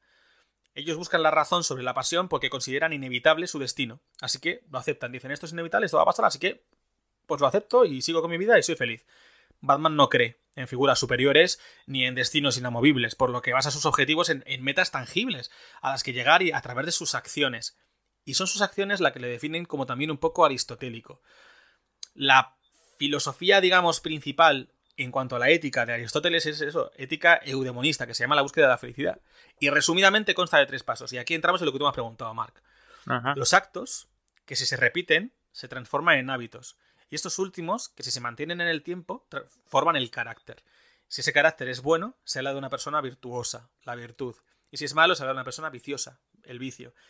Batman como tal no comienza sabiendo que va a ser eh, Batman. Bruce Wayne lo que quiere es vengar la muerte de sus padres, hacer justicia y acabar con el mal en el mundo. ¿Cómo lo hace? Al principio no sabe cómo hacerlo, empieza a formarse eh, académicamente y demás, y cuando ve que no es suficiente, dice, voy a dar un paso más allá y voy a hacer más acciones, que es empezar a entrenarme. Empieza a buscar entrenadores por el mundo, entrenadores por el mundo y demás, y empieza a seguir formándose y a seguir tratando de, crecer. Cuando quiere vengarlos, mm, se refiere a. ¿A qué exactamente? porque Batman no mata gente, ¿no? No, que ahí también vamos a entrar después. Es que es eso, empieza como a, crear un, un código moral propio. Al principio es a través de acciones él hace lo que él considera que tiene que ser correcto y empieza a entrenarse. Esas acciones generan hábitos él comienza a pensar que los entrenamientos que, hacen son parte de su rutina y él tiene que mantener eso para conseguir su, objetivo final, que es ser feliz, o lo que pueda ser feliz, o como quieras traducirlo, a través de, en este caso, combatir el crimen. Pero es que esos hábitos forman su carácter y forman la persona que él es, vamos a decir, hoy en día. Y al final, cuando llega a ese punto es cuando dice, vale, ¿cómo puedo llegar a esos objetivos? Cuando ya tengo este carácter, cuando ya tengo este tal, ahí forma el símbolo, se crea el símbolo y entra lo que hemos hablado antes de la figura chamánica, de la fusión con el animal, etc. Es un poco ahí cuando surge la figura en sí de Batman. Me convierto en eso lo dicen también en la película de Batman Begins, por ejemplo. Me convierto en un símbolo porque el hombre puede morir, el símbolo no. qué profundo es. Dime, dime. Que qué profundo es. ya. Aparte, Bruce Wayne se forma como héroe, eso, a raíz de una situación traumática que le hace tomar la determinación de combatir el crimen. Es ahí, por lo que os he comentado, durante años se forma, pero durante años. Es ahí cuando crece y se forma su, personalidad, su carácter. No obstante, repito, su verdadero yo sería la personalidad sombría y taciturna del, justiciero. Mientras que su máscara, eh, en un paralelismo muy similar a Superman, de hecho, y su Clark Kent, porque Superman es la entidad real y Clark Kent es como él ve al mundo, a los humanos, su personalidad, digamos, su máscara es la de el multimillonario, malcriado y vividor, amante de la filantropía y despreocupado de los negocios y del amor. Además, Batman muchas veces juega en el filo de la navaja, entre lo que es moralmente aceptable y lo que no, mostrando que para él, en ocasiones, el fin justifica los medios. Batman adquiere su propia brújula moral al final, generando en ocasiones conflictos con la gente que lo rodea y llevando así al siguiente punto, que es Friedrich Nietzsche. Nietzsche escribió en su libro La Galla Ciencia, por ejemplo, la siguiente frase. Dios ha muerto, Dios sigue muerto, y nosotros lo hemos matado. Bueno, Nietzsche era, era ateo hasta las trancas, o sea, él realmente, esto es una metáfora, y con ella no quiere decir que realmente haya un Dios que haya muerto, sino que este Dios del que habla no solo murió, sino que el ser humano es el que lo mató con el propósito de llegar a un mayor entendimiento del mundo. Además, Nietzsche argumenta que para combatir la más que probable sensación de carencia de valor de la vida, porque como que cuando ya no tienes un objetivo que seguir porque te lo marca un ente superior, de repente te das cuenta de que eso no existe o, piensas que ya no existe y, sientes o puedes sentir que la vida ya no tiene sentido, que ya no tiene ningún tipo de razón de ser, que eso sería el nihilismo. Pues para combatir eso, Nietzsche dice que el ser humano debe hacer suyo el concepto de superhombre, o como decía en alemán, Übermans, que consiste en encontrar un poco nuestro propio sistema de valores y darle así sentido a la vida. Nosotros creamos una tabla de valores, un sistema de valores que es nuestra brújula moral. Por tanto, Nietzsche afirmaba que si un, sin un Dios que nos imponga orden y finalidad, solo hay caos, obligando al hombre a convertirse en Dios. Me ha surgido una duda. ¿Sí? Eh, ¿Cómo has dicho que se dice en alemán superhombre? Ubermans. ¿Crees que Superman se llamará así también? Por, por Ubermans. Sí. O sea, no Superman. No creo, porque- Uber, no sé qué. Hombre, pues es que no deja de ser derivaciones de, de, de- de lenguas muertas y tal. Vete tú a saber. Vete tú a saber. Sería genial. Puede tener algo que ver. Eso no, la verdad es que no te puedo decir. Bueno, retomo un poco. Batman, como comentaba antes, también tiene su propia brújula moral. Con la que realiza lo que él considera justo. Ha adquirido unos valores a lo largo de los años que son propios. Y que lo llevan a ser un hombre de acción. Y no de reacción. Porque Nietzsche también hablaba de el hombre superior y el hombre inferior. El, el amo y el esclavo. Para él los amos eran los que tomaban la vida como acción, una personas, personas digamos proactivas, que no se dejaban hacer, sino que buscaban crear y, pues eso, tomaban sus valores como los importantes. Y luego estaban los esclavos que se quejaban de su situación, que eran personas tristes, que estaban, que eran muy nihilistas y que se dejaban llevar por los otros, que no eran capaces solamente de reaccionar, no de, no de accionar. No sé si me estoy explicando. Entonces, bueno, al final es eso. Batman es un hombre de acción y no de reacción, y en más de una ocasión impone de diversas maneras su voluntad de lo que él considera un bien mayor, entre comillas. Y hay una frase que decía el filósofo Nietzsche que decía, no luches contra monstruos, conviértete en monstruo. Si miras al abismo, el abismo te devuelve la mirada. Por- Por, Chan. Por tanto, parte de esta prepotencia y negación de una fuerza superior por parte de Batman le ha llevado a enfrentarse muchísimas veces con Superman. Por su condición de, de- de- de deidad terrenal, porque Superman es considerado en parte un dios. Ser que se encuentra por encima del resto de los humanos. Y de hecho, de ahí también la parte de, de- fuerzas opuestas. Su enfrentamiento más conocido es el de la novela gráfica del regreso del Caballero Oscuro, que a su vez es la en la que se basaron para la de Batman vs. Superman de 2016. Pero no es el único enfrentamiento que tienen, ¿eh? De hecho, Batman hay una trama ahí muy de crisis en la que Batman eh, descubre, la Liga de la Justicia descubre que Batman tiene un plan de contingencia para cada uno de los superhéroes. Por si pasa algo. Y se enfadan mucho con él y casi le expulsan de la Liga de la Justicia. Y ahora os digo, esta es una cita. Decía Nietzsche, la mediocridad es la más feliz de las máscaras que puede usar un espíritu superior, porque el gran número, es decir, los mediocres, no sospechan que en ello haya engaño, y sin embargo, por esto es por lo que se sirve de esta arma el espíritu superior, para no irritar y en casos no raros para compasión y bondad. Así es también como Batman ve su papel como Bruce Wayne. Su faceta de millonario, filántropo, es la verdadera máscara y no la capucha del murciélago. Y además Batman como Nietzsche es un firme defensor de la vida, siendo su juramento de no matar, que es lo que tú me preguntabas antes, una de las facetas más conocidas del personaje. Y hasta aquí Nietzsche, es que Batman no mata. Batman, Batman le da un valor especialmente importante a la vida de los demás, incluso por encima de la suya. Como buen arquetipo de héroe, vaya, no duda en sacrificar su vida si con ello consigue salvar a una sola persona. Y eso sí, el resto de sus planes se han venido abajo. Porque él tiene como un plan A, un plan B, un plan C, un plan D y el de repuesto. Incluso contra un enemigo como el Joker, por ejemplo. Que Joker ha sido un mamonazo. O sea, Joker ha secuestrado y torturado a amigos suyos. A Gordon, por ejemplo, también. Dejó paralítica a la primera Batgirl, que le disparó en el estómago. Y asesinó al segundo Robin, que os lo he contado. Pues eso, ni así Batman es capaz de quitarle la vida. Es que es más majo. No, Es que es majo, es que. Es que no. A ver, no solo que no mate, sino que se siente especialmente responsable de toda vida que le rodea.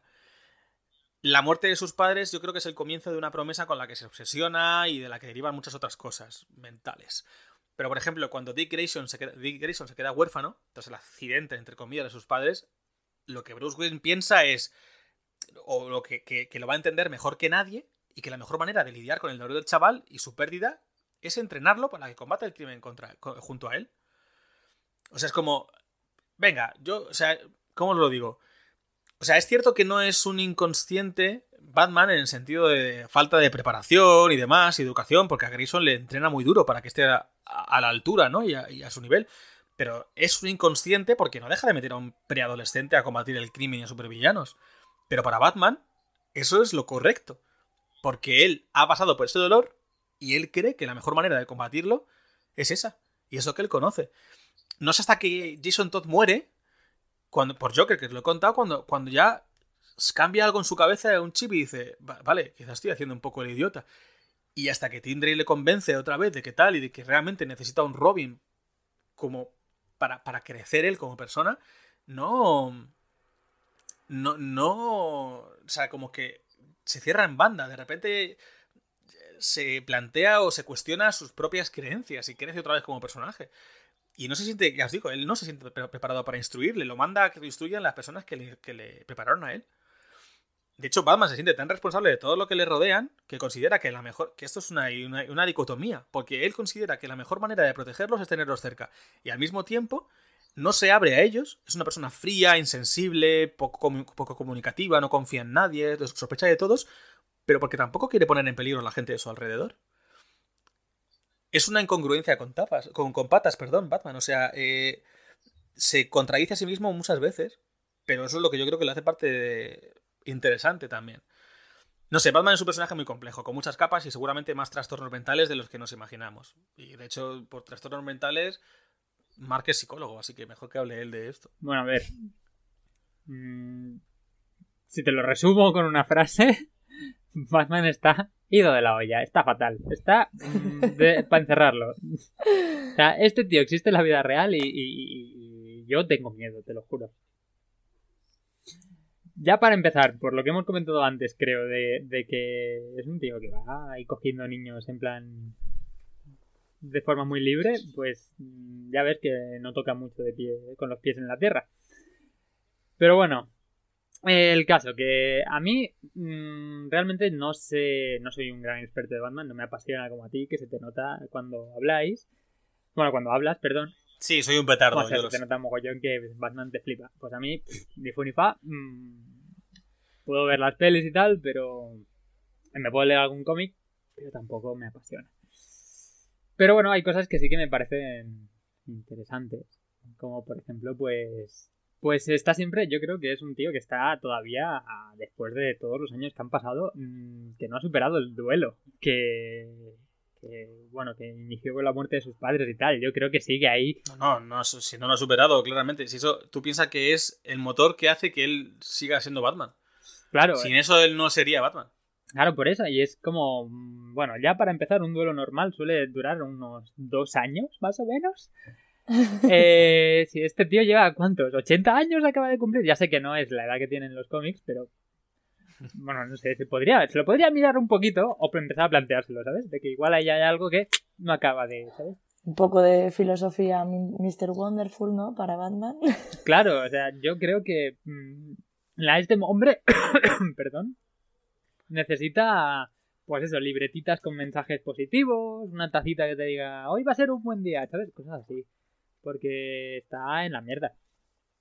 Vale, pero si tú, por ejemplo, tuvieras que clasificarle con un cuadro clínico, ¿cómo lo harías? Pues yo creo que es una persona... Mm, ya te digo, ¿eh? Sin ser...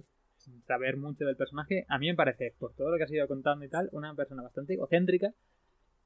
En el sentido de que, bueno, tiene esta convicción firme de que él tiene que cargar con el peso de la vida de todo el mundo, de que él tiene que hacer muchas cosas y en plan de... A mí me da la sensación de que es como que él se ve como que es el único que puede hacer ciertas cosas cuando realmente no tiene por qué ser así. Por ejemplo, mmm...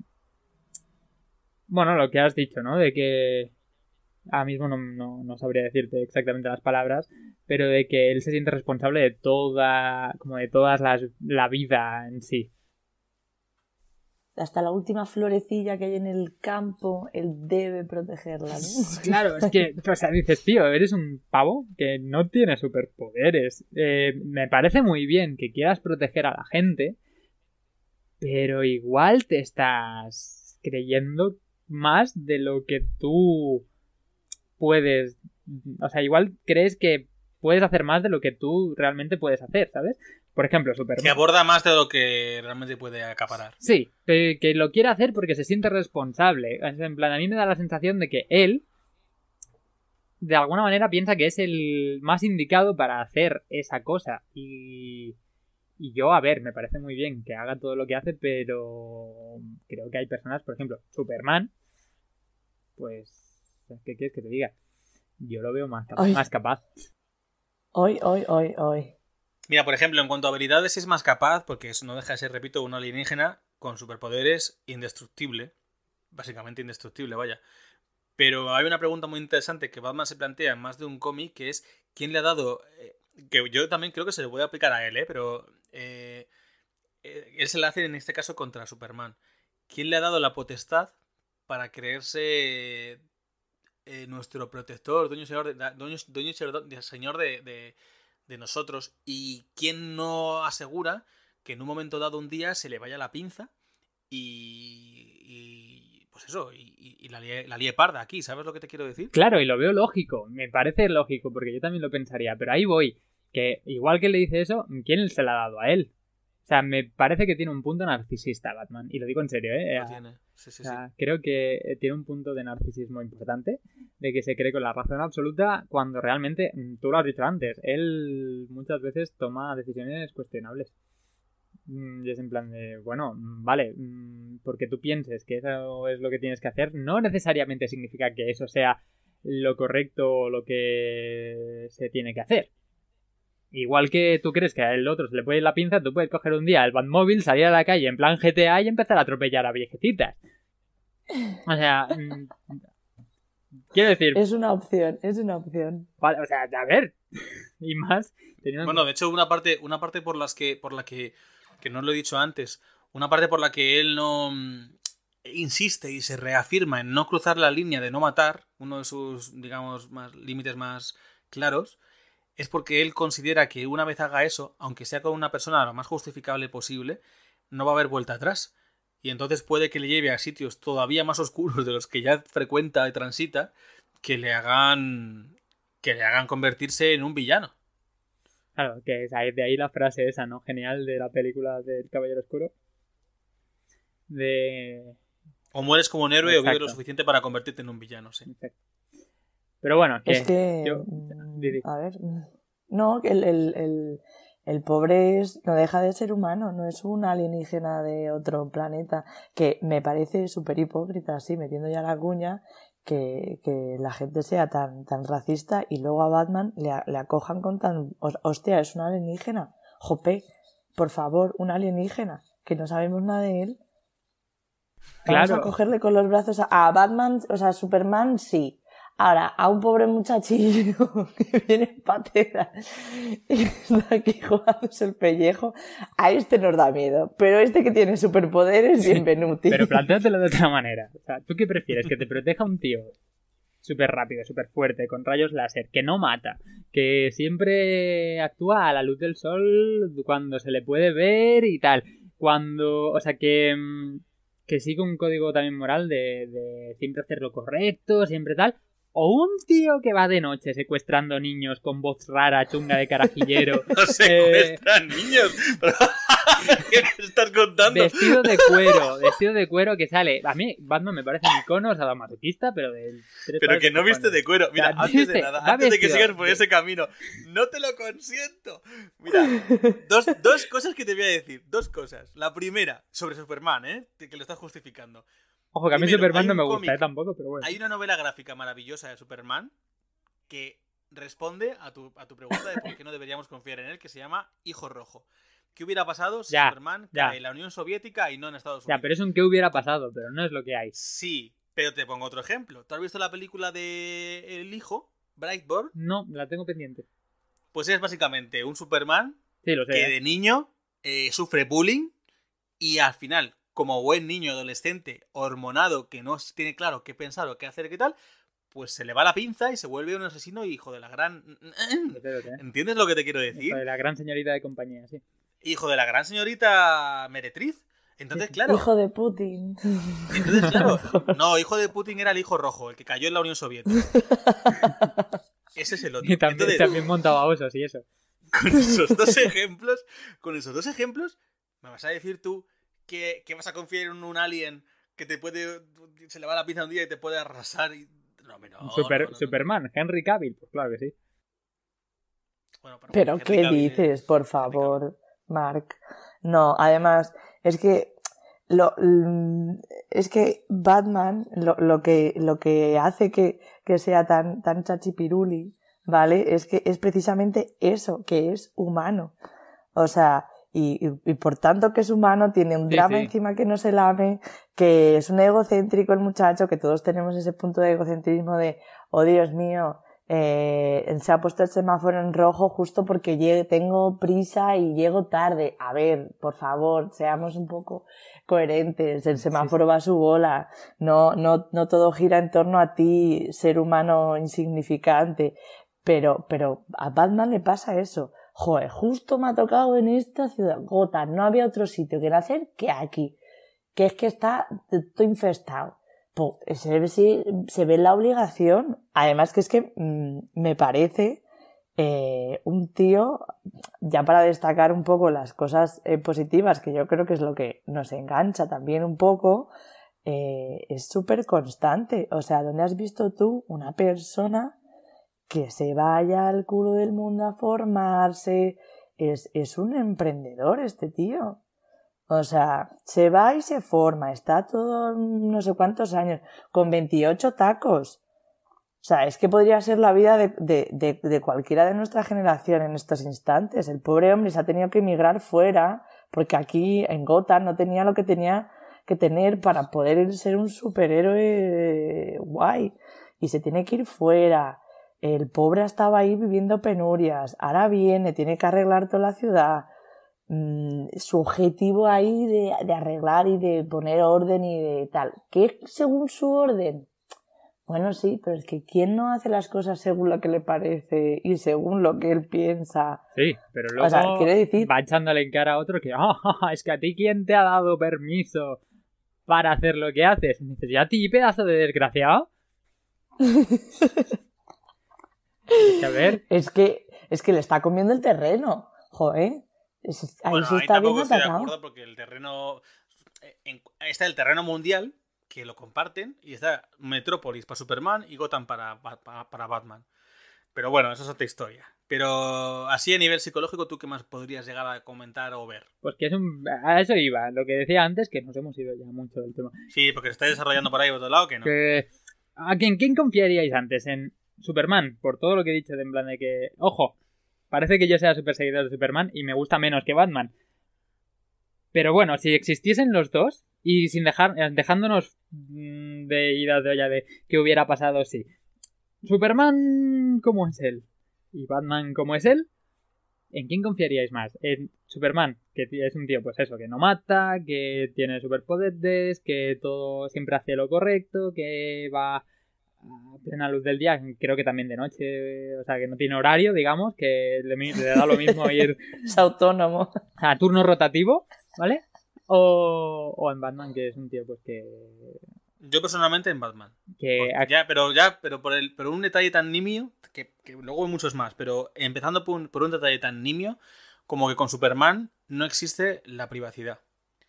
O sea, Superman escucha lo que le da la gana escuchar. O sea, Superman tiene un oído que puede escucharte a kilómetros de distancia.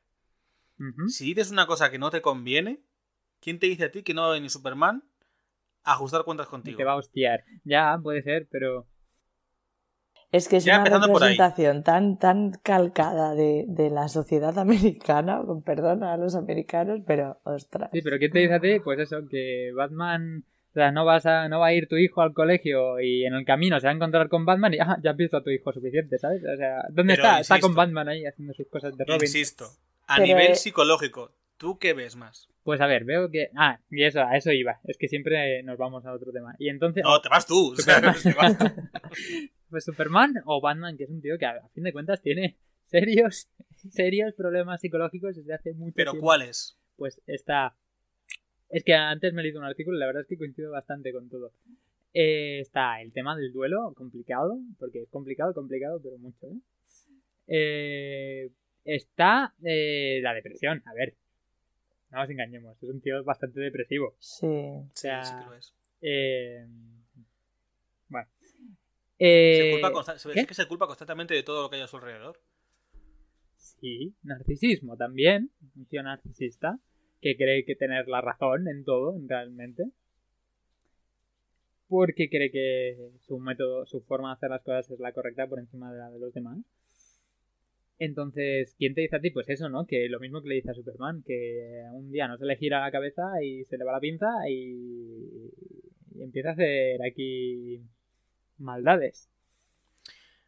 ¿Cómo insistes en ese punto, eh? Vete a la psicología, no me estás contando nada de la psicología. Claro que sí, te estoy diciendo que es un tío narcisista, depresivo y que tiene... y que se le va a ir la olla algún día y, que- me va a matar y por que la está noche. pasando por un duelo psicológico, un duelo complicado que le dura ya muchos años. Mm, Bueno.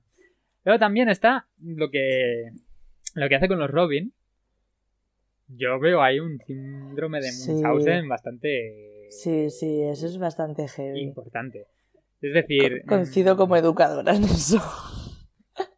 a ver, son chavales y los está que los entrene y todo el rollo me parece genial, pero que los, los expone al peligro directamente y los incita a que se pongan en peligro y a ver, eso a mí pues no sé, creo que habla bastante mal de la persona de Batman.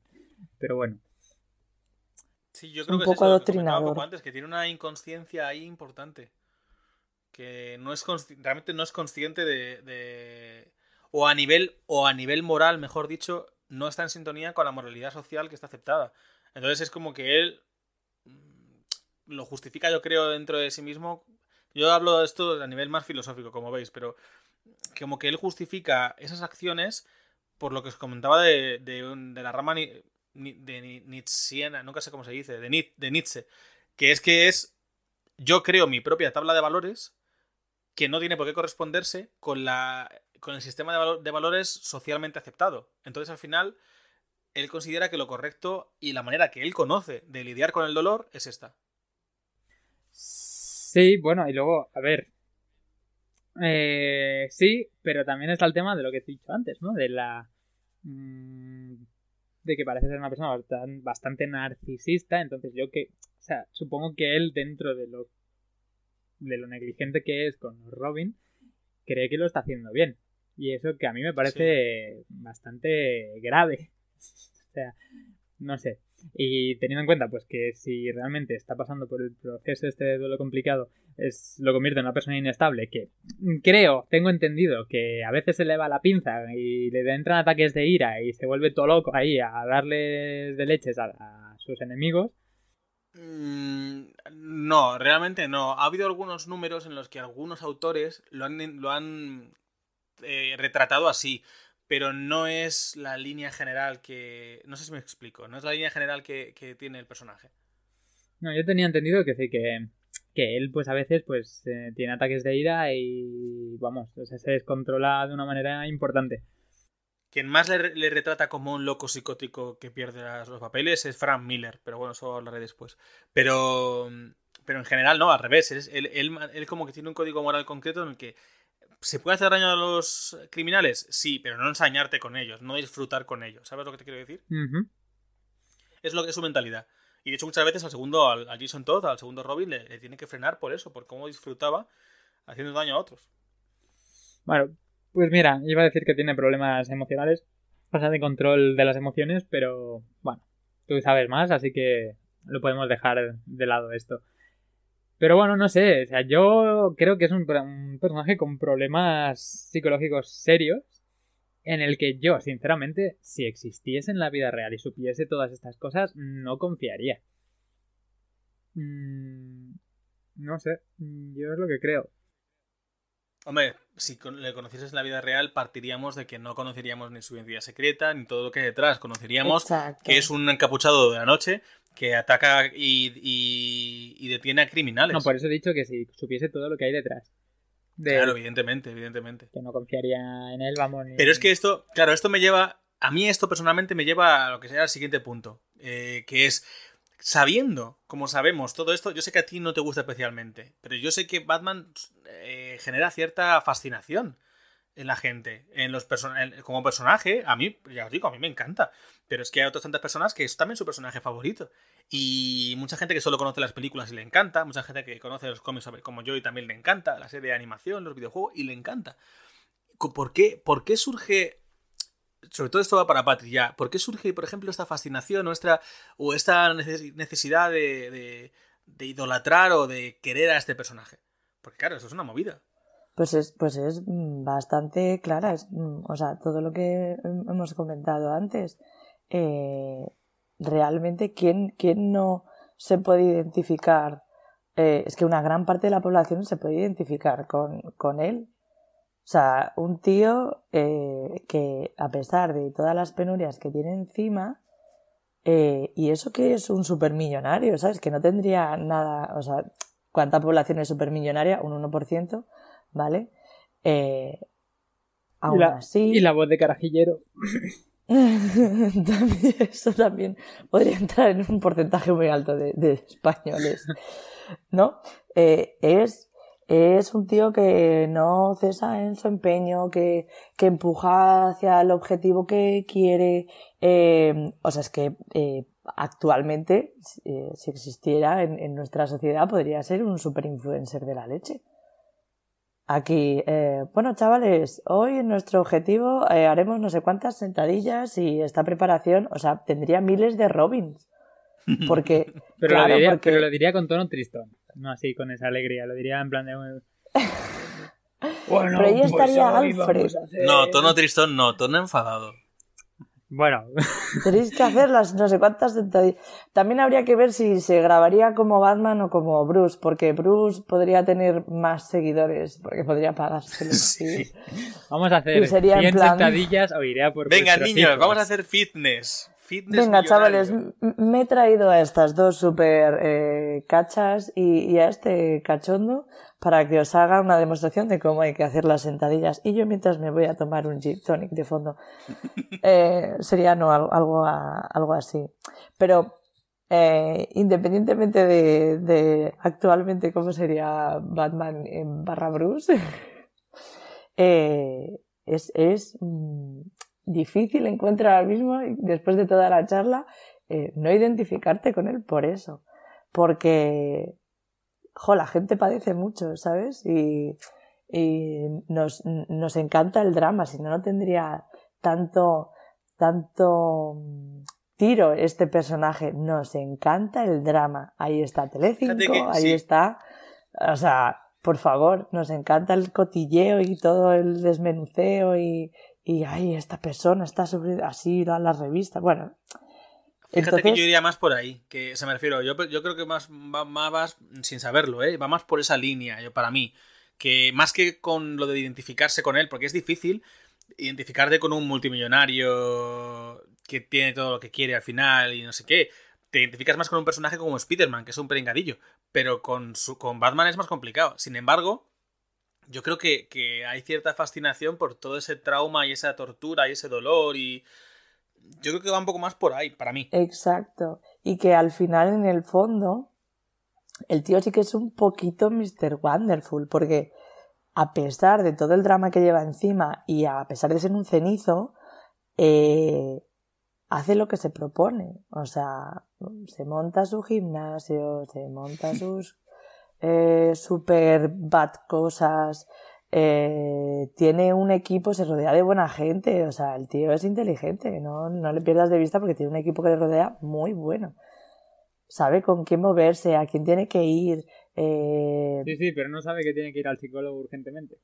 Ah, exacto, luego tiene un gran fallo, eh, bueno, pequeños grandes fallos, que, que no sabe que necesita terapia y, y, Alfred a lo mejor ahí debería insistir un poco más porque es lo más cercano, la figura de Alfred es lo más cercano a un psicólogo que, que va a estar Bruce, pero, pero claro, es que, es que es un hombre torturado, es que es, eh, ¿quién no está aquí, eh, perdón por la palabra, jodido, ¿vale? Porque a lo mejor eh, pues con, con, no es que en todas las edades, es que un adolescente es eh, un drama.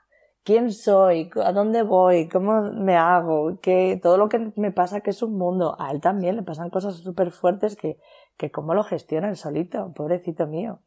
Yo creo que también esa faceta de superación es lo que también hace que, que te enganche como personaje. Luego, luego el tío eh, aparece como Batman con 28 tacos. ¿Sabes? Que, se, que ahora parece que tenemos una fiebre de hacerlo todo súper deprisa. Ah, amigo, este tío ha pensado bien, se ha, formado y ahora que está calmado va a enfrentarse a todos sus dramas, que, que pues cualquier persona con, con, 30 años puede entender esto perfectamente. Te lo digo como experiencia. ahora, ahora que eres adulto, no, ahora venga, ya te, llevas toda una vida y se supone que tienes que saber de todo. Y, y no, no, hemos hecho un retiro con los de la Liga Oscura y ahora tenemos que enfrentarnos a, a la vida en plan de sí, sí, soy súper adulto. ¡Ah! ¡Qué chiste! Y eso le pasa a Batman. También. Mm. En fin, no sé cómo lo, no lo, mm, lo, entendéis, pero, pero yo creo que es eso, el, el drama, el, el, el la superación que él lleva y, y, luego eso, que en el fondo tiene cosas buenas, ¿no? Esa constancia, ese fijarse en el objetivo, rodearse de, la gente que, que, que, necesita, que quiere ese grupo de amigos. Bueno, yo creo que eso es lo que hace de él un alguien tan querido, a pesar de las evidentes eh, faltas graves que tiene. Sí, yo creo que también influye el hecho de que a mí, ya lo he dicho, me puede gustar más o menos, pero sí que creo que está bien construido. Yo creo que es un personaje pues que Mm, con sus cosas buenas y sus cosas malas, pues te lo puedes creer que este tío sea de esa manera y creo que eso también ayuda, ¿no? Que le ves una lógica. en el fondo, ¿quién, ¿quién no tiene taras mentales? ¿Quién no tiene taras? Yo tengo muchas taras. Pues yo mismo, eh, ¿no? pues claro, todos tenemos taras. No digo que yo no. Batman es un tarao. Yo, no. Es autosuficiente. Normal, o sea, estoy perfectamente equilibrado. Bueno, sí. para, cerrar esto, eh, al final, Y, esto prima, prima sobre, además vamos a hacer pupa a Superman, Batman es humano, humano en mayúscula. Eh, entonces, pues claro que te vas a identificar con este humano que, que hace cosas mal y que se equivoca y que a veces es un poco egocéntrico, pero pero piensa que lo está haciendo por, por, por el bien. Ya. Bueno, no sé, ya, digo, es que luego a partir de ahí hay un montón de, de cuestiones de decir, pues eso, que se, idolatra al personaje, pero quizá no se idolatra por, por su comportamiento en sí, sino por lo que representa, esa lucha, vete a saber, pero, pero no deja de ser claro que Batman es un personaje súper importante en la cultura popular, joder, tan importante que es que es eso, lo que hablábamos antes, es que ha traspasado barreras en cuanto al cómic, es que se ha hecho de todo. Se han hecho pelis, se han hecho series, se han hecho. Bueno, películas. Videojuegos a Todo lo que te puedas imaginar. Eh, si, te, si te. Es que puedes comprar. Bueno, yo recuerdo, esto es una intimidad, pero yo recuerdo tener bragas de Batman. o sea... Tenía calzoncillos de Batman también. Claro, o sea. yo tengo amigos que a día de hoy los tienen, ¿eh? Todavía.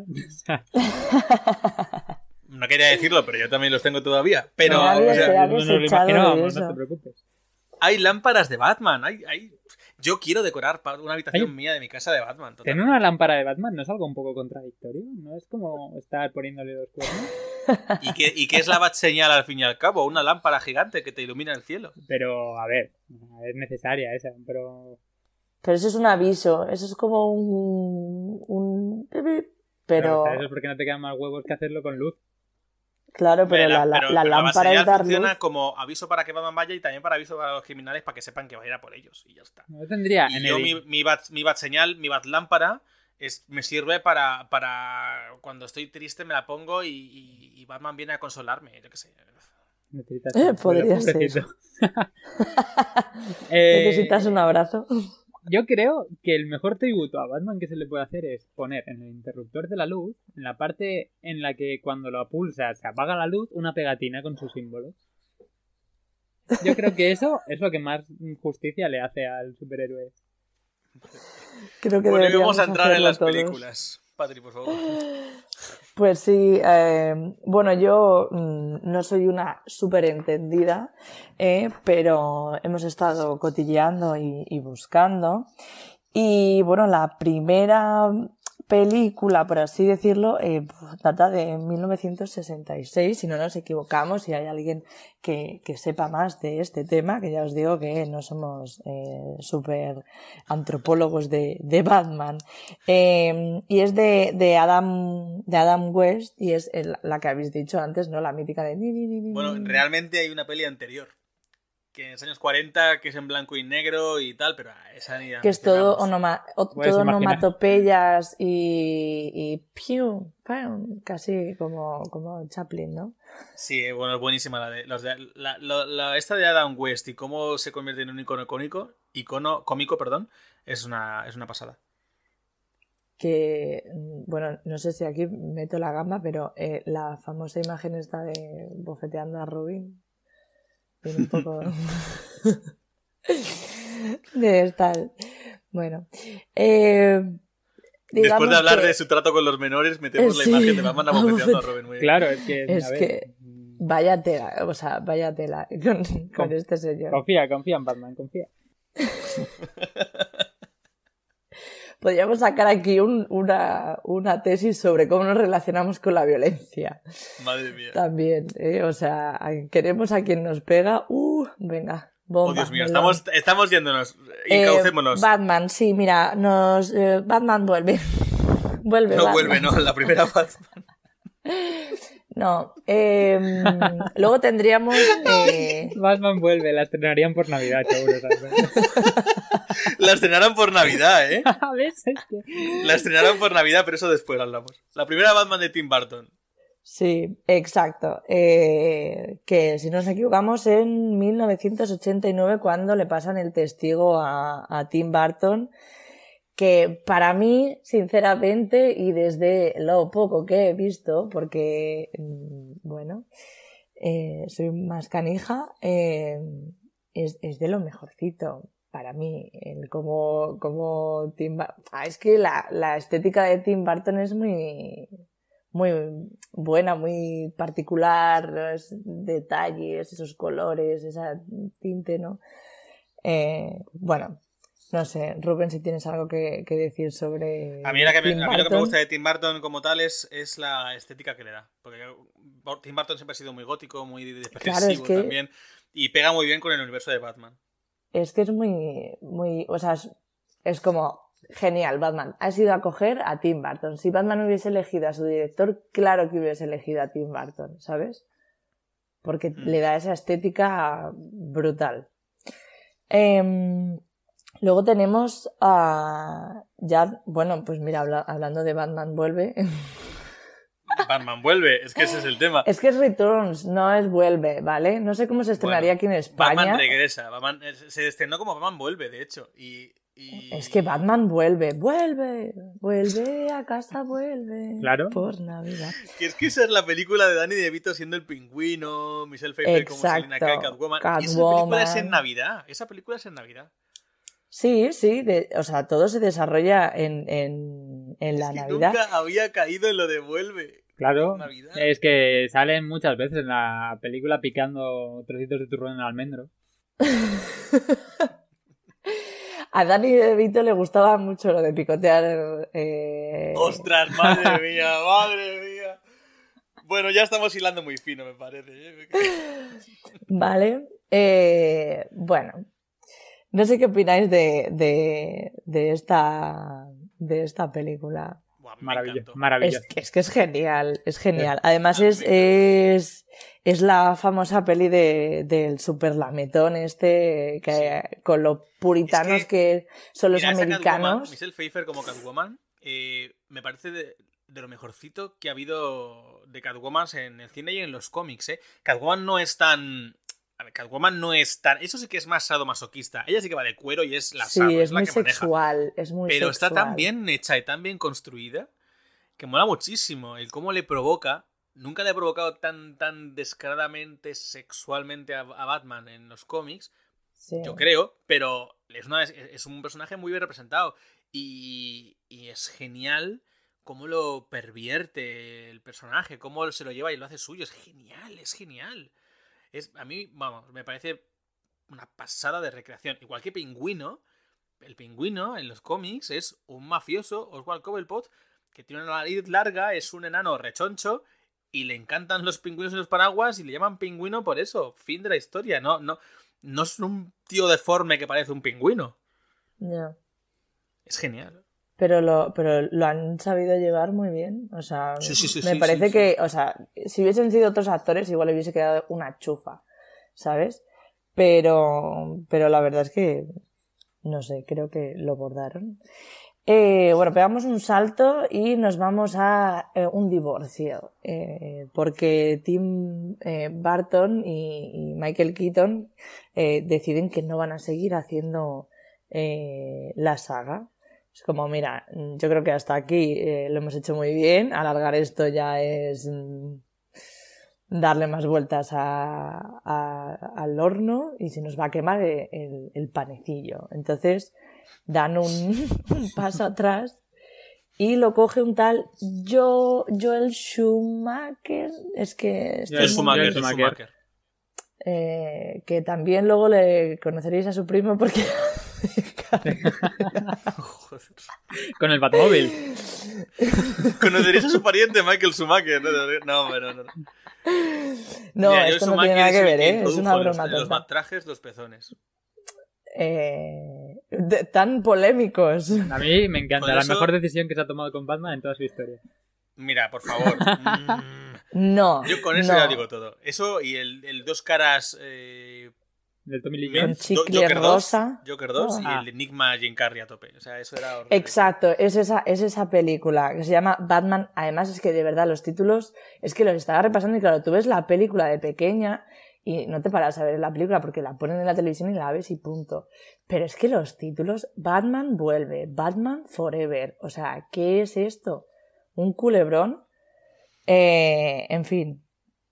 Es esa Mira. película en la que aparece el Jim Carrey de Enigma, eh, No, Nicole Kidman sí, eso, eso, eso, eso. eso. Sí. que no sé muy bien Nicole Kidman, bueno, en fin.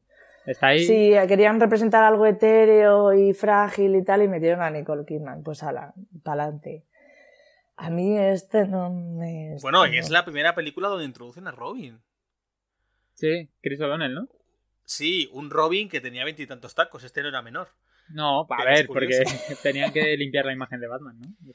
No, pero aparte, no, bueno, pero es que aparte, eh, mira, yo, Batman Forever no me disgusta tanto, no me gusta como película, pero no me disgusta tanto como la siguiente que vas a hablar. Pero personalmente, a mí, la, lo que más me gusta de Batman Forever es la canción que era su tema principal, que era de Seal, la de...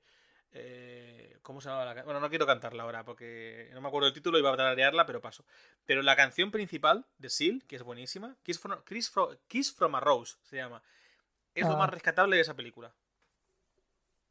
¿Y, De- y- y eso sería todo lo reseñable?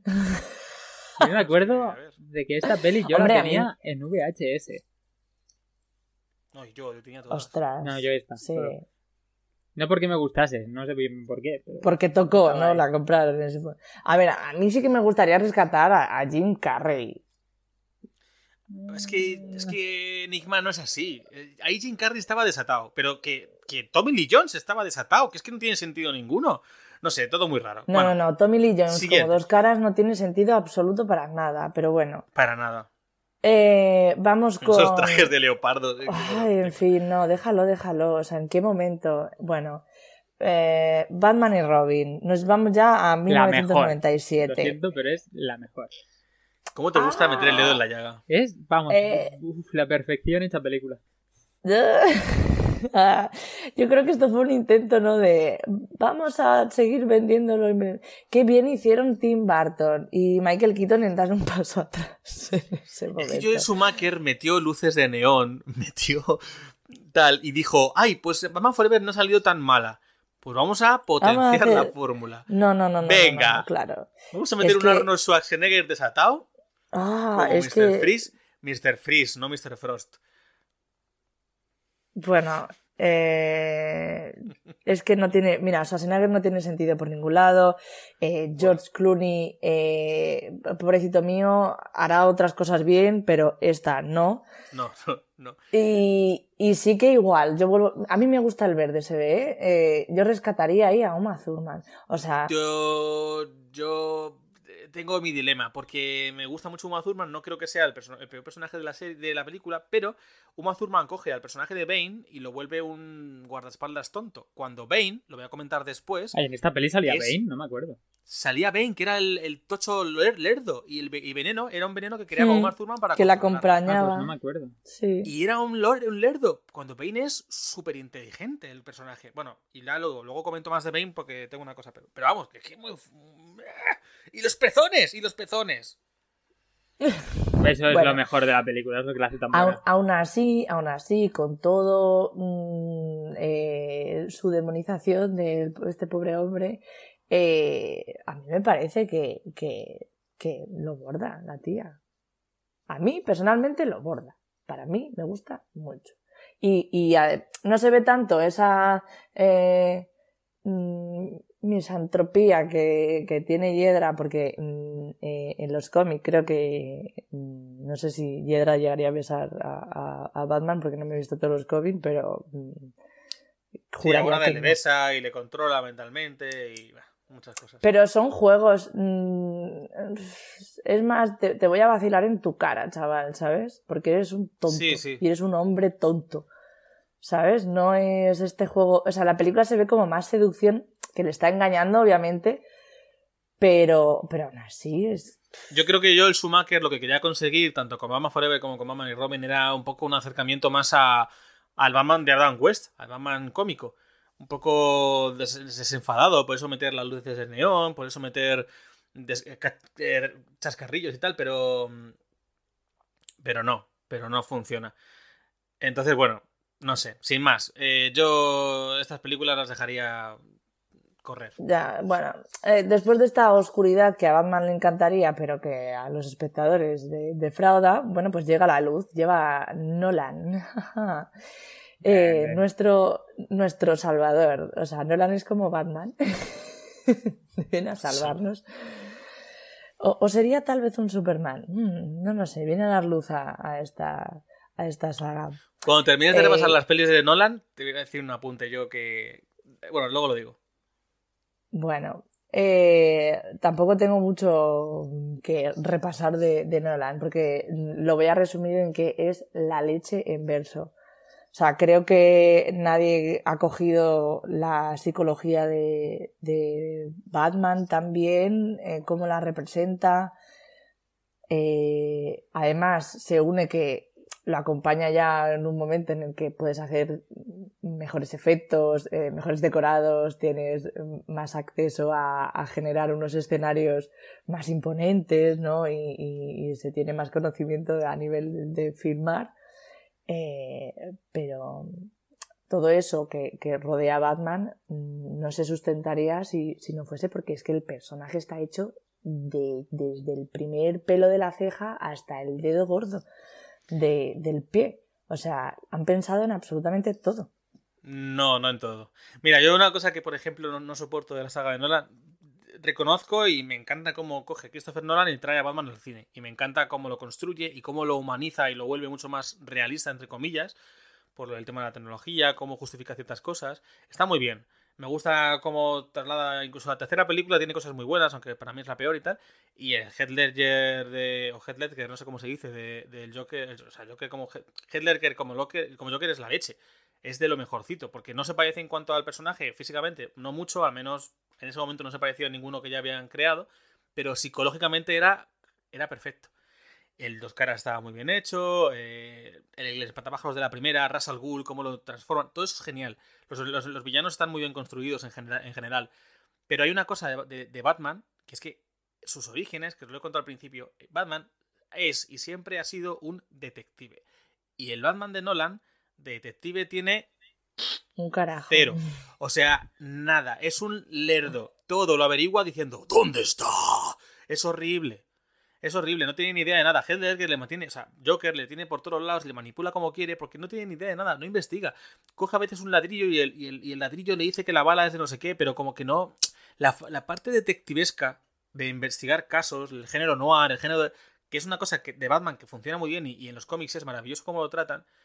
En Nolan no existe. Y es a mí lo que más me cabrea de este personaje. Que... Pero yo creo que, o sea, a mí lo que más me cabrea. figura de detective es, a mí lo que es porque oh, perdona. el, el, el eh, ya está. Eh, ay, se me ha ido el, el nombre del detective.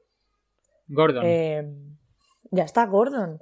O sea, ya existe esa figura y Gordon es super mega ultra detective y se encarga de movilizar eh, cielo, mar, mm, tierra y aire y, y, entonces ahí ya no hace falta que se solape. No, porque los tampoco tiene esa figura en las películas. Pero, claro. Gordon es un gestor. Gordon es comisario y gestiona la policía y gestiona la corrupción. Pero no se para a investigar nada tampoco. Claro, pero en, en la película sí. Lo que en un principio hace eh, Batman con, con, esos interrogatorios tan sutiles, eh, pues, pues, ya no lo tiene que hacer uno y, y, viceversa. Porque yo creo que si no sería muy pesado, ¿no? Que no, pero que Gordon tampoco aborda eso en la película, te quiero decir. Que no lo hace. Que, que Gordon no investiga, solo está gestionando. Que es a lo que voy. Que gestiona una crisis de no sé qué, gestiona una crisis de no sé cuánto, pero no investiga, no, no hay un no hay un factor de investigación no hay, ninguna escena no hay ninguna escena claro no hay ninguna escena de investigación como tal pero sí que llega a Batman y le cuenta oye cuando se reúnen oye he averiguado esto esto esto esto y lo otro o sea que no salga en la película no quiere decir que no tenga su labor de haber estado investigando no te gusta y Muy no te pillado con pinzas te veo a ti esto, eh, me parece. No, no, no, no, no. Yo no estoy de acuerdo, lo siento. Y, justamente eso, para mí, lo mayor crítica que puede tener la, trilogía de Nolan. Que como películas me gustan, me gustan mucho, los personajes me gustan mucho, pero Batman es detective. Y aquí no tiene nada de detective, pero nada. Nada. Pero bueno, da igual. Pues para mí, eh, la mayor crítica que tengo hacia estas películas es que le quitasen los pezones a la armadura. Yo creo que ahí la cagaron, pero bueno, oye.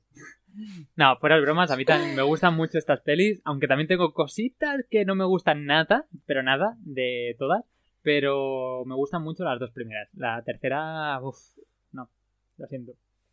La tercera es complicada, ¿eh? La tercera... ¿Quién, eh, qué, le, el que le recriminarías a Nolan? ¿Yo? Pues... A ver, creo que dentro... O sea, sí... Creo que intenta hacer un Batman muy creíble, pero mete cosas que dices, vale, no me cuadra con todo lo que me ha ido metiendo antes. Sobre todo esto le pasa a la tercera, creo que por eso no me gusta tanto. No, no me gusta y ya está. Em, como por ejemplo, mm, yo qué sé, en El Caballero Oscuro la leyenda renace, ¿vale? Ya que estamos. Pues mete que Batman tiene la rodilla jodidísima, pero muy hecha polvo. Y se pone pues un aparato y tal y le mete una patada entonces ya a una columna y la revienta de la patada. dices... Mm, sí. ¿Hola? O por ejemplo que cuando Bane le parte la espalda, han pasado muchos años desde la peli, así que no es spoiler. Cuando Bane le, le, parte la espalda, luego lo meten en la cárcel esta turca. Y luego sale de la cárcel saltando el abismo ese. O sea, quiere decir, tienes, tienes la espalda hecha mierda y estás en una cárcel. No, no has tenido precisamente los mejores cuidados. En una cárcel. Yo luego, voy a entrar, yo luego voy a entrar en eso porque eso son adaptaciones de cómics que os voy a recomendar, pero, pero es como que eso que, unifican muchas cosas ahí que al final es un poco caótico todo. Claro, pero la, sensación que te queda si no sabes nada de esto es que se han flipado. El problema de la tercera película es que cogen varios cómics icónicos, varias sagas icónicas, las intentan meter en una especie de costelera y, mostrarlas, pero a nivel de construcción de trama y de personaje cogea un poco, porque va todo como muy rápido. Exacto. es que el principio es muy rápido. Tampoco puedes meter toda, toda la flipada de Batman en una película. Batman es lo que se intentó con la tercera, por eso no funcionó. En el Caballero Oscuro, Batman, en la segunda, en la tercera, perdón, Batman sale dos veces en la peli o sea, quiero decir que sale poco, sale mucho Bruce Wayne y poco Batman. Y creo que eso a la peli. No por, ello, no por ello tenía que ser una mala película, por eso, pero no, funciona. mira, mira la tercera temporada de Daredevil. La tercera temporada de Daredevil. No la he visto todavía. Sale con el traje dos veces. Pues sale con el traje dos veces. Pero para mí es la mejor temporada. Sí, sí. O sea, por ejemplo, la última de Spider-Man, que ya sé que no hablamos de Spider-Man, ¿no? Pero da igual. Como es mi superhéroe favorito, pues yo lo cuelo ahí. Pues la última de Spider-Man a mí me gustó muchísimo y durante la primera hora o así, Spider-Man no sale. Eh, no tiene por qué ser mal. nocturno. ¿El qué? Mono nocturno sale. No, a partir de ahí sí, pero a todo lo del principio está mucho rato sin salir. Y Sí. no tiene por qué ser mala, pero a mí la tercera del Caballero Oscuro me falta Batman, me falta un poco más de de Batman. De acción. Bueno, de Batman, en Bueno. sí, de presencia del del contrato. Ya, bueno. Quieres Sigamos. ver los pezones, Mark, no te. Quieres ver sus pezones. Sigamos. Eh, y bueno, para acabar, es que yo directamente esta película ni siquiera la he visto porque mm, me niego. Eh, Batman contra Superman 2016. Eh, pff, no sé. ah, Pues mira, a mí este Batman me gustó. Es que es curioso, porque. la elección de los actores. eh, A mí, para mí, el mejor momento y creo que lo mejor de toda la película es cuando en la pelea final están... Bueno, lo de Marta, sí, sí, sí. No, no, no, bueno, no, vamos a entrar en eso porque es horrible. Eso, sí. no, eso, no, eso, no, eso ya es para darle de comer aparte. No, no, no. Lo de en la pelea final contra el villano villano. Cuando se están pegando Superman y Wonder Woman contra el villano y ves a un, pla- en un Doomsday. plano que Batman está alejado de la pelea solo mirando. Porque, porque no tiene cómo meterse en ese. en No, ese es que es genial porque cada vez que el otro va por él, lo único que hace es subir. Sí, es muy raro. Pero. Voy a- mira, Porque es de humano. sus muchos defectos, no, dentro de sus muchos defectos, esta película.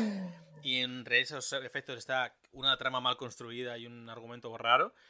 En cuanto a lo que es el personaje, para mí, el personaje de, de del Bruce Wayne de Ben Affleck. Es que bebe mucho. Es que de hecho se pasaron en el cómic del cab- el, el caballero. El regreso del Caballero Oscuro. Y en ese cómic es un Batman cincuentón que se había retirado hace mucho tiempo, pero todo está tan mal que vuelve a, a- a un poco al redil, ¿no? Luego lo cuento también, repito, pero, pero es que este Batman es un Batman mucho más oscuro. No me gusta nada, que es una cosa que me cabreó mucho de la película, que este Batman claramente mata. Porque se ve que, o sea, lo que le hace a los enemigos queda muy espectacular, pero más, más de un cuello rompe. Guay, si se la ayuda, un par de explosiones que dices, enormemente. Y si no mata, Es que deja de solo- para Claro. no, que hay, hay- bueno, como que no mata, pero si hay explosiones, o sea, es muy Es que solo por ese detalle es que yo la tiraba a la basura. No, O sea, no, es que ¿a si quién yo, la- esto? eso me cabreó, lo que digo. Pero como el traje, el, el incluso cómo lucha, si no fuera por lo que cómo mata, pero cómo lucha y cómo todo, me recuerda mucho más a los cómics. El problema es la cagada de hacerlo un poco rabioso porque sí, es que está mal construido por eso. Y la película en sí es, a ver, es, es para mí es mala. Pero el Bruce Wayne de Affleck, si no fuera porque le han metido esas cosas que son horriblemente cagadas, eh, tenía mucha, mucha potencia visual, estaba muy bien para mí. Hablando Sí. físicamente, ¿eh? De lo que es el Tenien- aspecto. Teniendo en cuenta que es un Batman cincuentón. Vale, perfecto. Ben Affleck. Eh, caricatura de todos los romances habidos y por haber eh, las americanadas. No, no, pero de verdad que tenía presencia de Batman y molaba. Porque tú le veías de Bruce Wayne y te lo tragabas. Le veías de Batman, físicamente todo esto hablo, ¿eh? Y para mí, de verdad, me lo tragaba. Y el traje era espectacular. Porque el traje era espectacular. Pero claro, eh, luego le cogen y le hacen hacer unas chorras. Cuando va con el Batmóvil contra el camión, que es que lanza cohetes que se carga. Bueno, mira, qué barbaridad, qué ridículo. Y, eso, la rompedura de cuellos cuando va a salvar a la madre de, de Superman, que dices, por favor. Bueno, da igual. Eh, siguiente película. No, ya. mm, Bueno, eh, no es, eh, digamos, película ya en físico, sino es la, la Lego película. Que yo esto tampoco me lo he visto, Yo porque a mí tampoco. estas cosas con Lego, perdón para los fans de Lego, ¿eh? Pero a mí estas cosas con Lego, mira que mi padre se las traga enteras, todo con Lego, Star Wars Lego, este- pero ¿por qué esta la Lego- de hacer las cosas La con Lego Lego? película la vi, pero la Lego película de Batman no. Yo tampoco. Lego película, Lego serie, eh, ¿por qué estamos haciendo las cosas con Lego?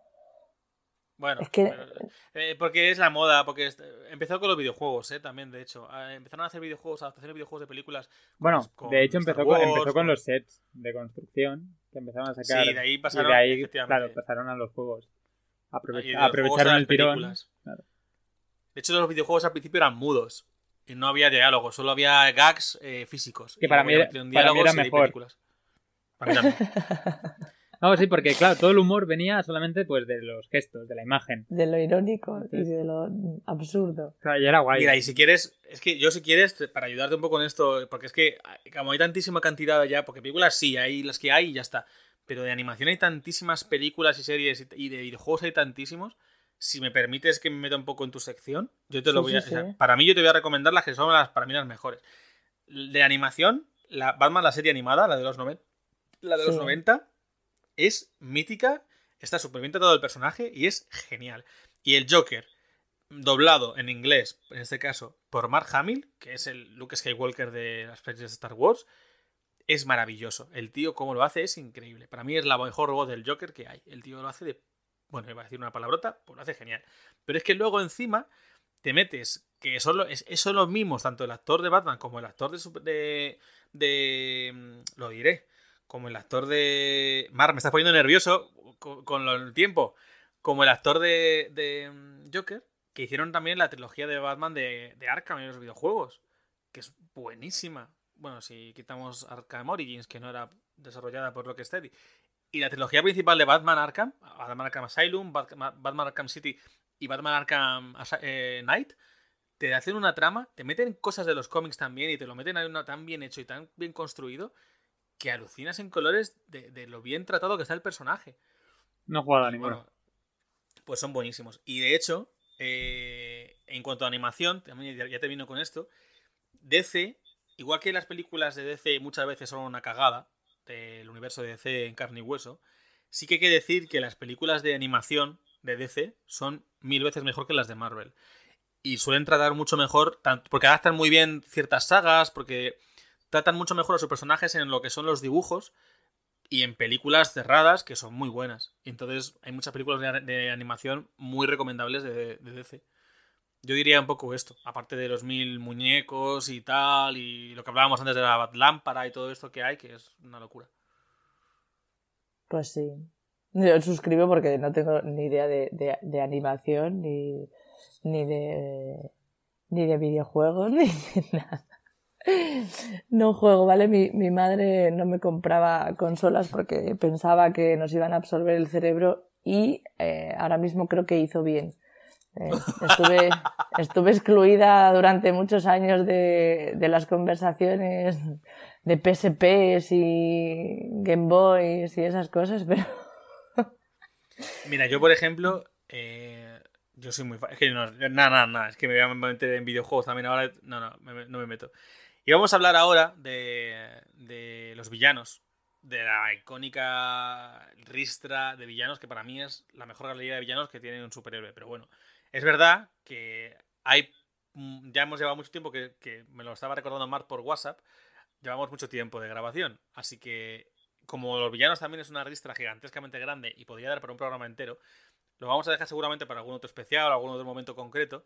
Y vamos a centrarnos en, en las historias más destacadas de los cómics que pudiera haber en un momento dado para que sepáis un poco por dónde ir o por dónde no ir a la hora de empezar a hablar de Batman o leer algo de Batman si, si, quisieras empezar de manera cronológica, lo hablaba contigo, Patri, el otro día, eh, podríamos empezar con Batman mm. Año 1, que es una historia de Frank Miller y dibujo de David Mazzucchelli. Muy complicado de Mazzucchelli. Pero es una historia muy buena, que es la que toma como referencia el hecho de que él viene, viene con, con 28 años, perdón, después de entrenarse, viene y sigue, o sea, aún no se ha transformado en Batman en sí, aún no ha tomado esa identidad, pero la, la toma después. Pero él ya tiene su entrenamiento, tiene su determinación y lo que quiere hacer, Ahí conoce al teniente Gordon, porque todavía no es ni comisario, y cómo se forma y se, fragua esa amistad y esa correlación ¿no? entre ellos. Es una historia muy buena, Batman Año 1, muy recomendable. También, y de hecho es la más. la que se considera más canónica dentro del este. También una historia que, o sea, que para mí es top, que es de lo mejorcito que hay, si no lo mejor, y que muchísima gente os lo ha recomendado, es La Broma Asesina. La Broma Asesina es una historia de Alan Moore y mm. dibujo de Brian Boland, que cuenta básicamente eh, los orígenes del Joker, que al final muchísima gente considera como canónicos. No se sabía o no se ha sabido nunca realmente de dónde viene el Joker o qué ocurre con el Joker. Solo se sabía que antiguamente tenía una banda llamada la banda de Capucha Roja, que robaba mm. cosas y tal. Y, y que justo de hecho Batman persiguiéndolos en la central de Ace Chemicals, una central química y tal, pues Capucha Roja huyendo se cae y cae a un tanque de ácido y de productos químicos y se transforma en el Joker. Una persona de piel blanca, pelo verde, sonrisa roja y loco que te cagas.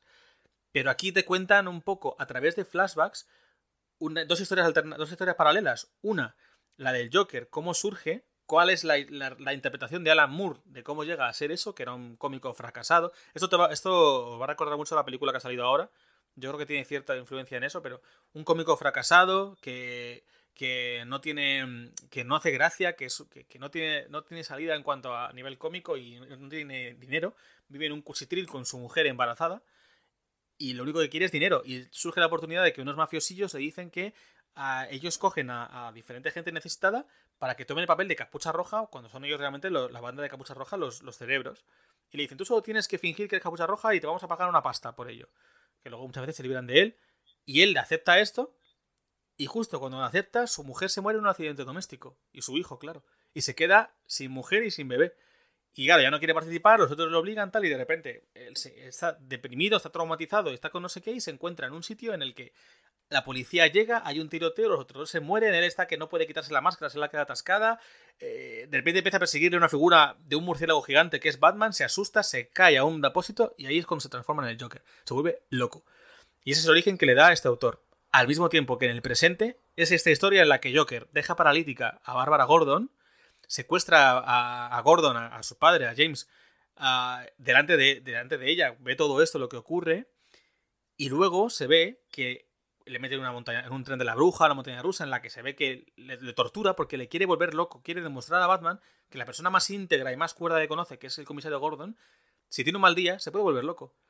Y le intenta, le tortura, le intenta volver loco, mostrándole fotos de, su hija desnuda y con un disparo en el estómago, que mucha gente ha llegado a decir que podía haber llegado incluso a violarla, aunque es una cosa que no se ha confirmado nunca. Y Batman todo esto intentando encontrarle y no sé qué. Batman casi le mata en esta historia. Y al final no le mata porque Gordon le dice, no, nosotros nos regimos bajo un código moral. Tenemos que demostrarle que somos mejor. Esta historia es buenísima, buenísima. Y aunque os la haya contado entera, leedla, porque es buenísima. Una muerte en la familia, también os la he contado antes, que es la de cuando el Joker secuestra al segundo Robin y lo mata. ¿Cómo marca esto a Batman? Es un antes y un después para el personaje. Y luego una saga mucho más reciente que se llama La muerte de la familia, en la que tras una historia de tal, eso es como un homenaje a esa antigua, en la que eh, eh, el Joker tras un tiempo desaparecido en el que otro enemigo le había literalmente arrancado la piel de la cara, la piel estaba ahí guardada en la comisaría, no sé por qué, pero el caso es que el Joker entra vestido de un tío de mantenimiento, arrampla con la cara, se la grapa en, la, en, la, en el rostro y es un Joker súper tétrico que empieza a torturar a toda la familia, a la, toda la Bat familia. Eso deriva en otra saga llamada Endgame, final del juego, donde de hecho Joker y Batman tienen como un enfrentamiento en el que se supone que los dos mueren. Está luego, yo que sé, otra saga buenísima que es Under the Hood, bajo la capucha, que es la historia que se cuenta de cómo un tío que adopta la identidad de capucha roja empieza a perseguir a criminales y matarlos sin ningún tipo de tal, va a intentar averiguar quién es y, se, descubre que ese personaje está yendo a saco a por el Joker y descubre que es su antiguo eh, eh, pupilo, Jason Todd, que ha resucitado por otras historias y que está totalmente eh, desquiciado porque no entiende, o sea, perdona a Batman por no haberle por, por, no haber, digamos, por no haberle podido rescatar, pero no entiende cómo no ha podido vengar su muerte. No comprende cómo Batman, que no sabe cómo qué contestarle, no ha matado al Joker. Esta historia es buenísima. Una historia que, por cierto, también se mencionaba mucho, que hemos mencionado varias veces, porque has hablado tú antes de la película, Marco, lo de qué pasa con lo de que está, le rompe la columna Bane, no sé qué. Esa historia es Nightfall. Nightfall, la, caída del murciélago, está basada en eso. La primera vez que Batman en los cómics es le vence a alguien, que es Bane, un tío súper inteligentísimo, que estaba en Santa Prisca, una isla de no sé dónde, que, donde estaba encerrado en un hoyo gigantesco, que era esta, esta, esta cárcel y tal, que es lo que representa la película. Y como en este caso, este tío rompe la columna de Batman, Batman tiene que ceder su manto a otro tío, que vence a Bane, luego se vuelve loco, Batman durante meses y meses consigue recuperarse y consigue recuperar el manto del murciélago. O No Man's Land, Tierra de Nadie, es en lo que se basa la parte en la que aíslan la ciudad de Gotham.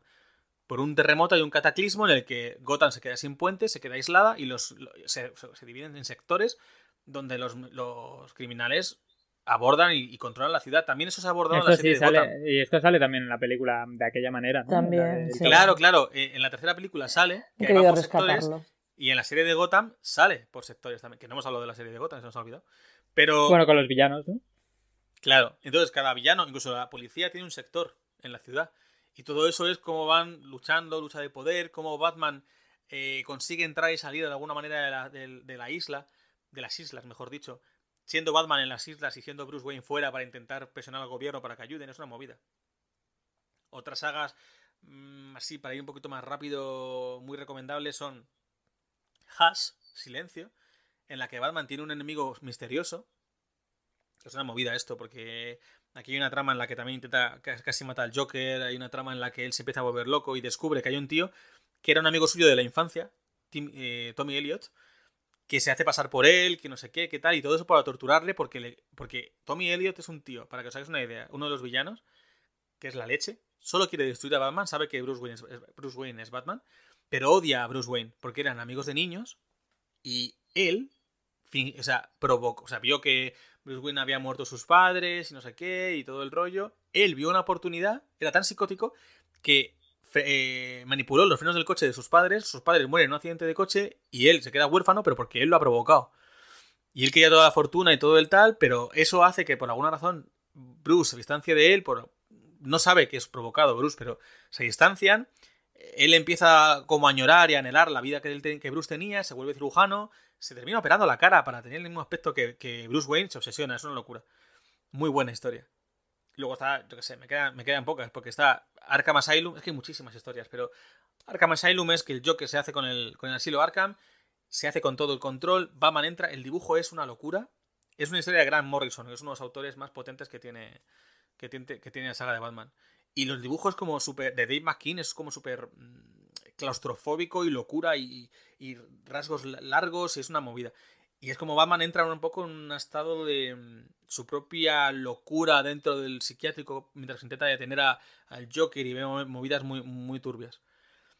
Y hay una historia buenísima también que yo creo que es la que se van a basar en la nueva película que están preparando de Batman, que Robert Pattinson es el... Es el...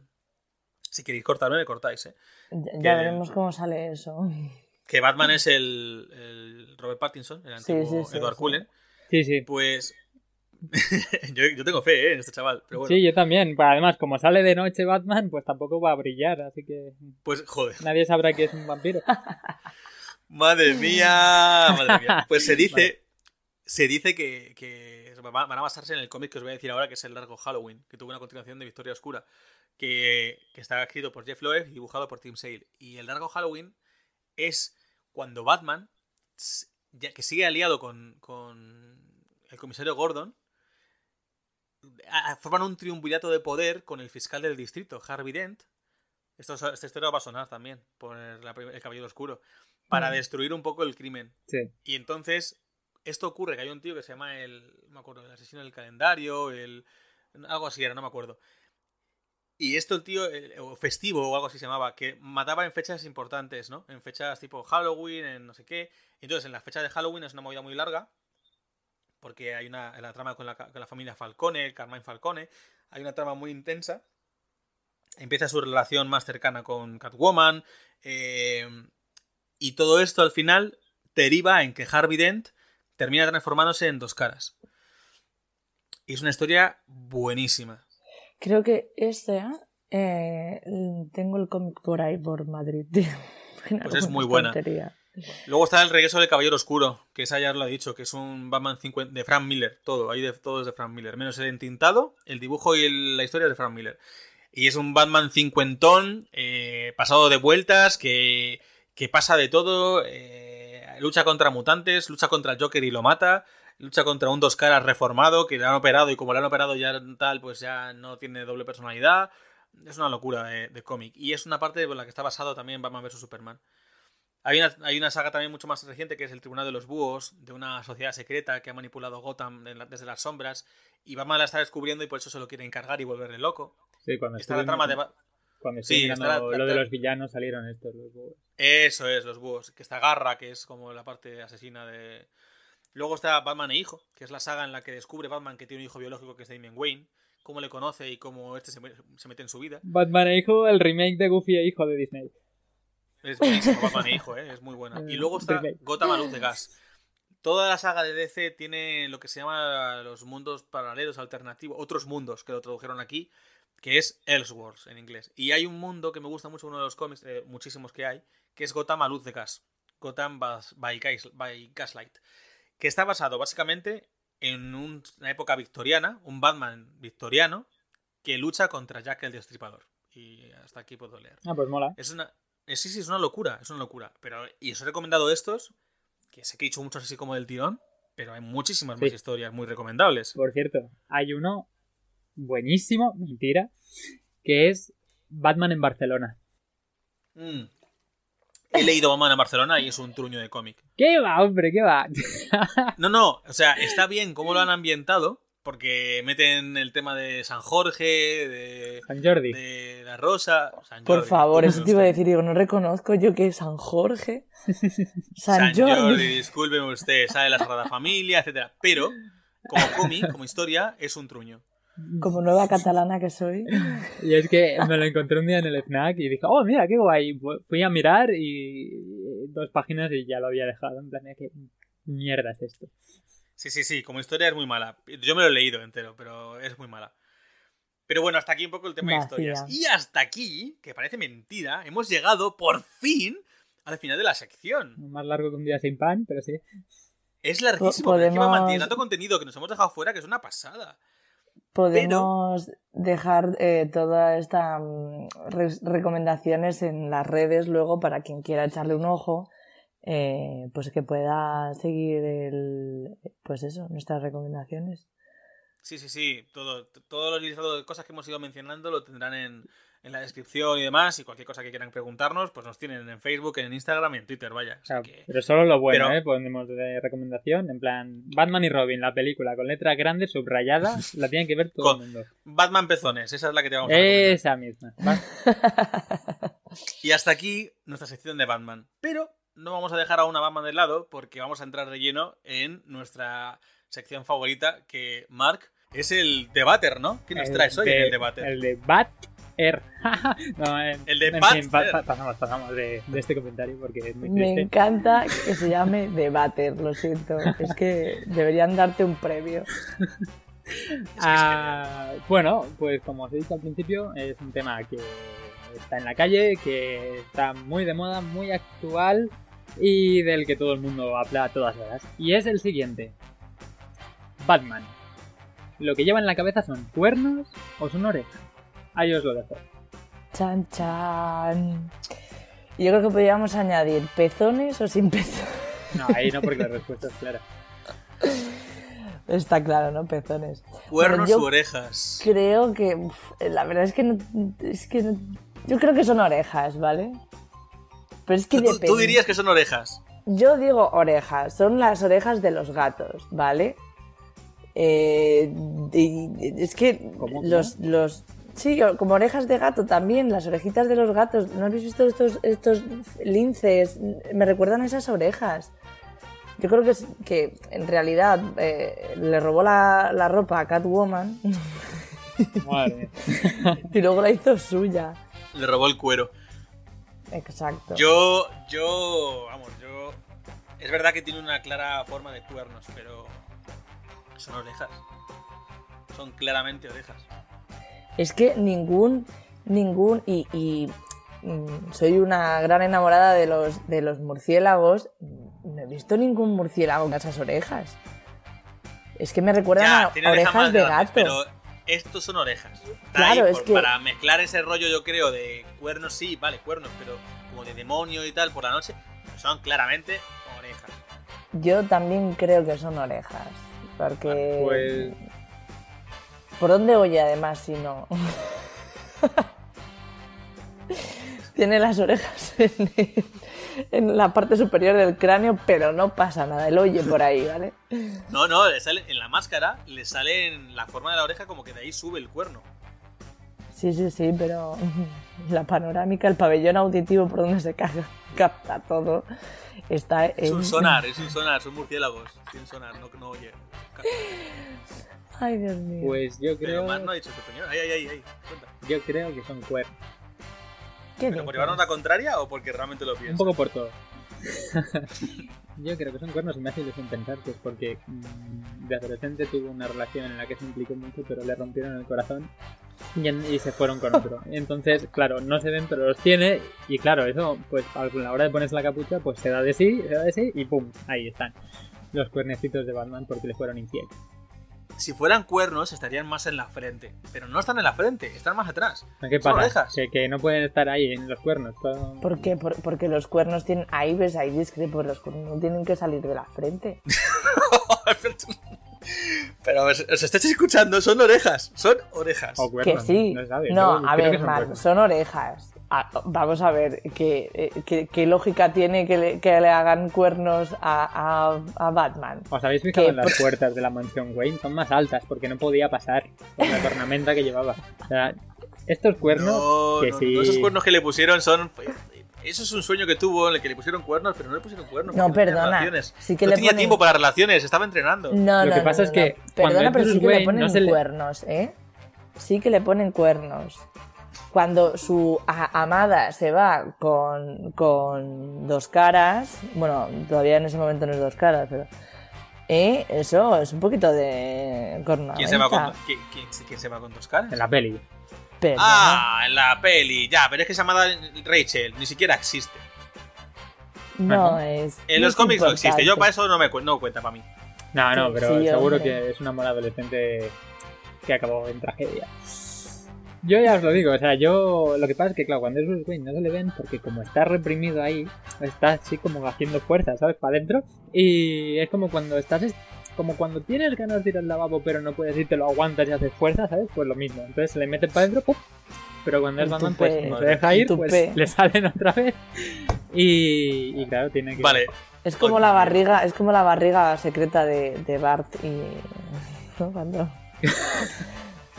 sí, Bart que sí, está súper que gordo, pero. yo, yo quiero hacer una pregunta a quien haya llegado hasta aquí. Por la si es que ha habido alguien que ha llegado hasta aquí en, esta- en la grabación. Y si queréis comentarnos en las, en las redes sociales que os hemos comentado ahora, que te diré ahora, ¿qué opináis? ¿Batman tiene cuernos o tiene orejas? Yo, vamos, yo creo que se entiende la respuesta, pero quizá haya algún, algún trastornado como Mark que quiera llevar ese, ese ámbito. No lo sé, no lo sé. Una cornamenta que es la envidia de Bambi. Bambi adulto, ¿no? ¿Sí? Claro, Bambi es Batman, porque perdió a su madre. Es. Bam- Claro, ya está. Bam. Bambi. Badmi- Badminton. Bueno, yo creo que hasta aquí vamos a hacer el podcast. de hoy. Me parece que es el final perfecto. Batman Batby para dejarlo aquí. Dale like a los, cue- a los cuernos de Batman. Sí, ah, no, aquí, que no, que aquí. aquí no se le da like. No, no sé. da- Dale like a la Batman Bambi. Bueno, muchas gracias a, muchas gracias a todas y a todos por, por acompañarnos en estas más de dos horas de programa. Recordad que, podéis encontrarnos en Facebook e Instagram como Podcast El Anfitrión y seguirnos en Twitter si habéis decidido seguirnos y escuchar esta locura en nuestra cuenta Anfitrión Air. Muchas gracias también a vosotros, a Patri y a, y a Marc. Gracias por, por aguantar este rato largo de Ya. desvaríos. De aprendizajes y, y- y de incongruencias, ¿no? Yo me, Y sobre todo de la conclusión final de Buenos Orejas, Batman Bambi. yo me siento más sabio, porque. No sé, creo que he crecido como persona. Has crecido como persona. Bueno, crecido no has crecido, sí que es la misma estatura, pero nos entendemos. Bueno, o, o no, quién sabe, ahora me mediré. Y ya por último, de nuevo, de verdad, gracias a los oyentes que, primero, los, los que estéis aquí, segundo, los que habéis llegado hasta este final, que dijimos hora y media y nos hemos pasado un poco por el forro de la nariz. Así que nada más, nos vemos en dos semanas en un nuevo episodio de El Anfitrión. Y recordad lo más importante de todo. Cuando el río suena, se ahogó una orquesta.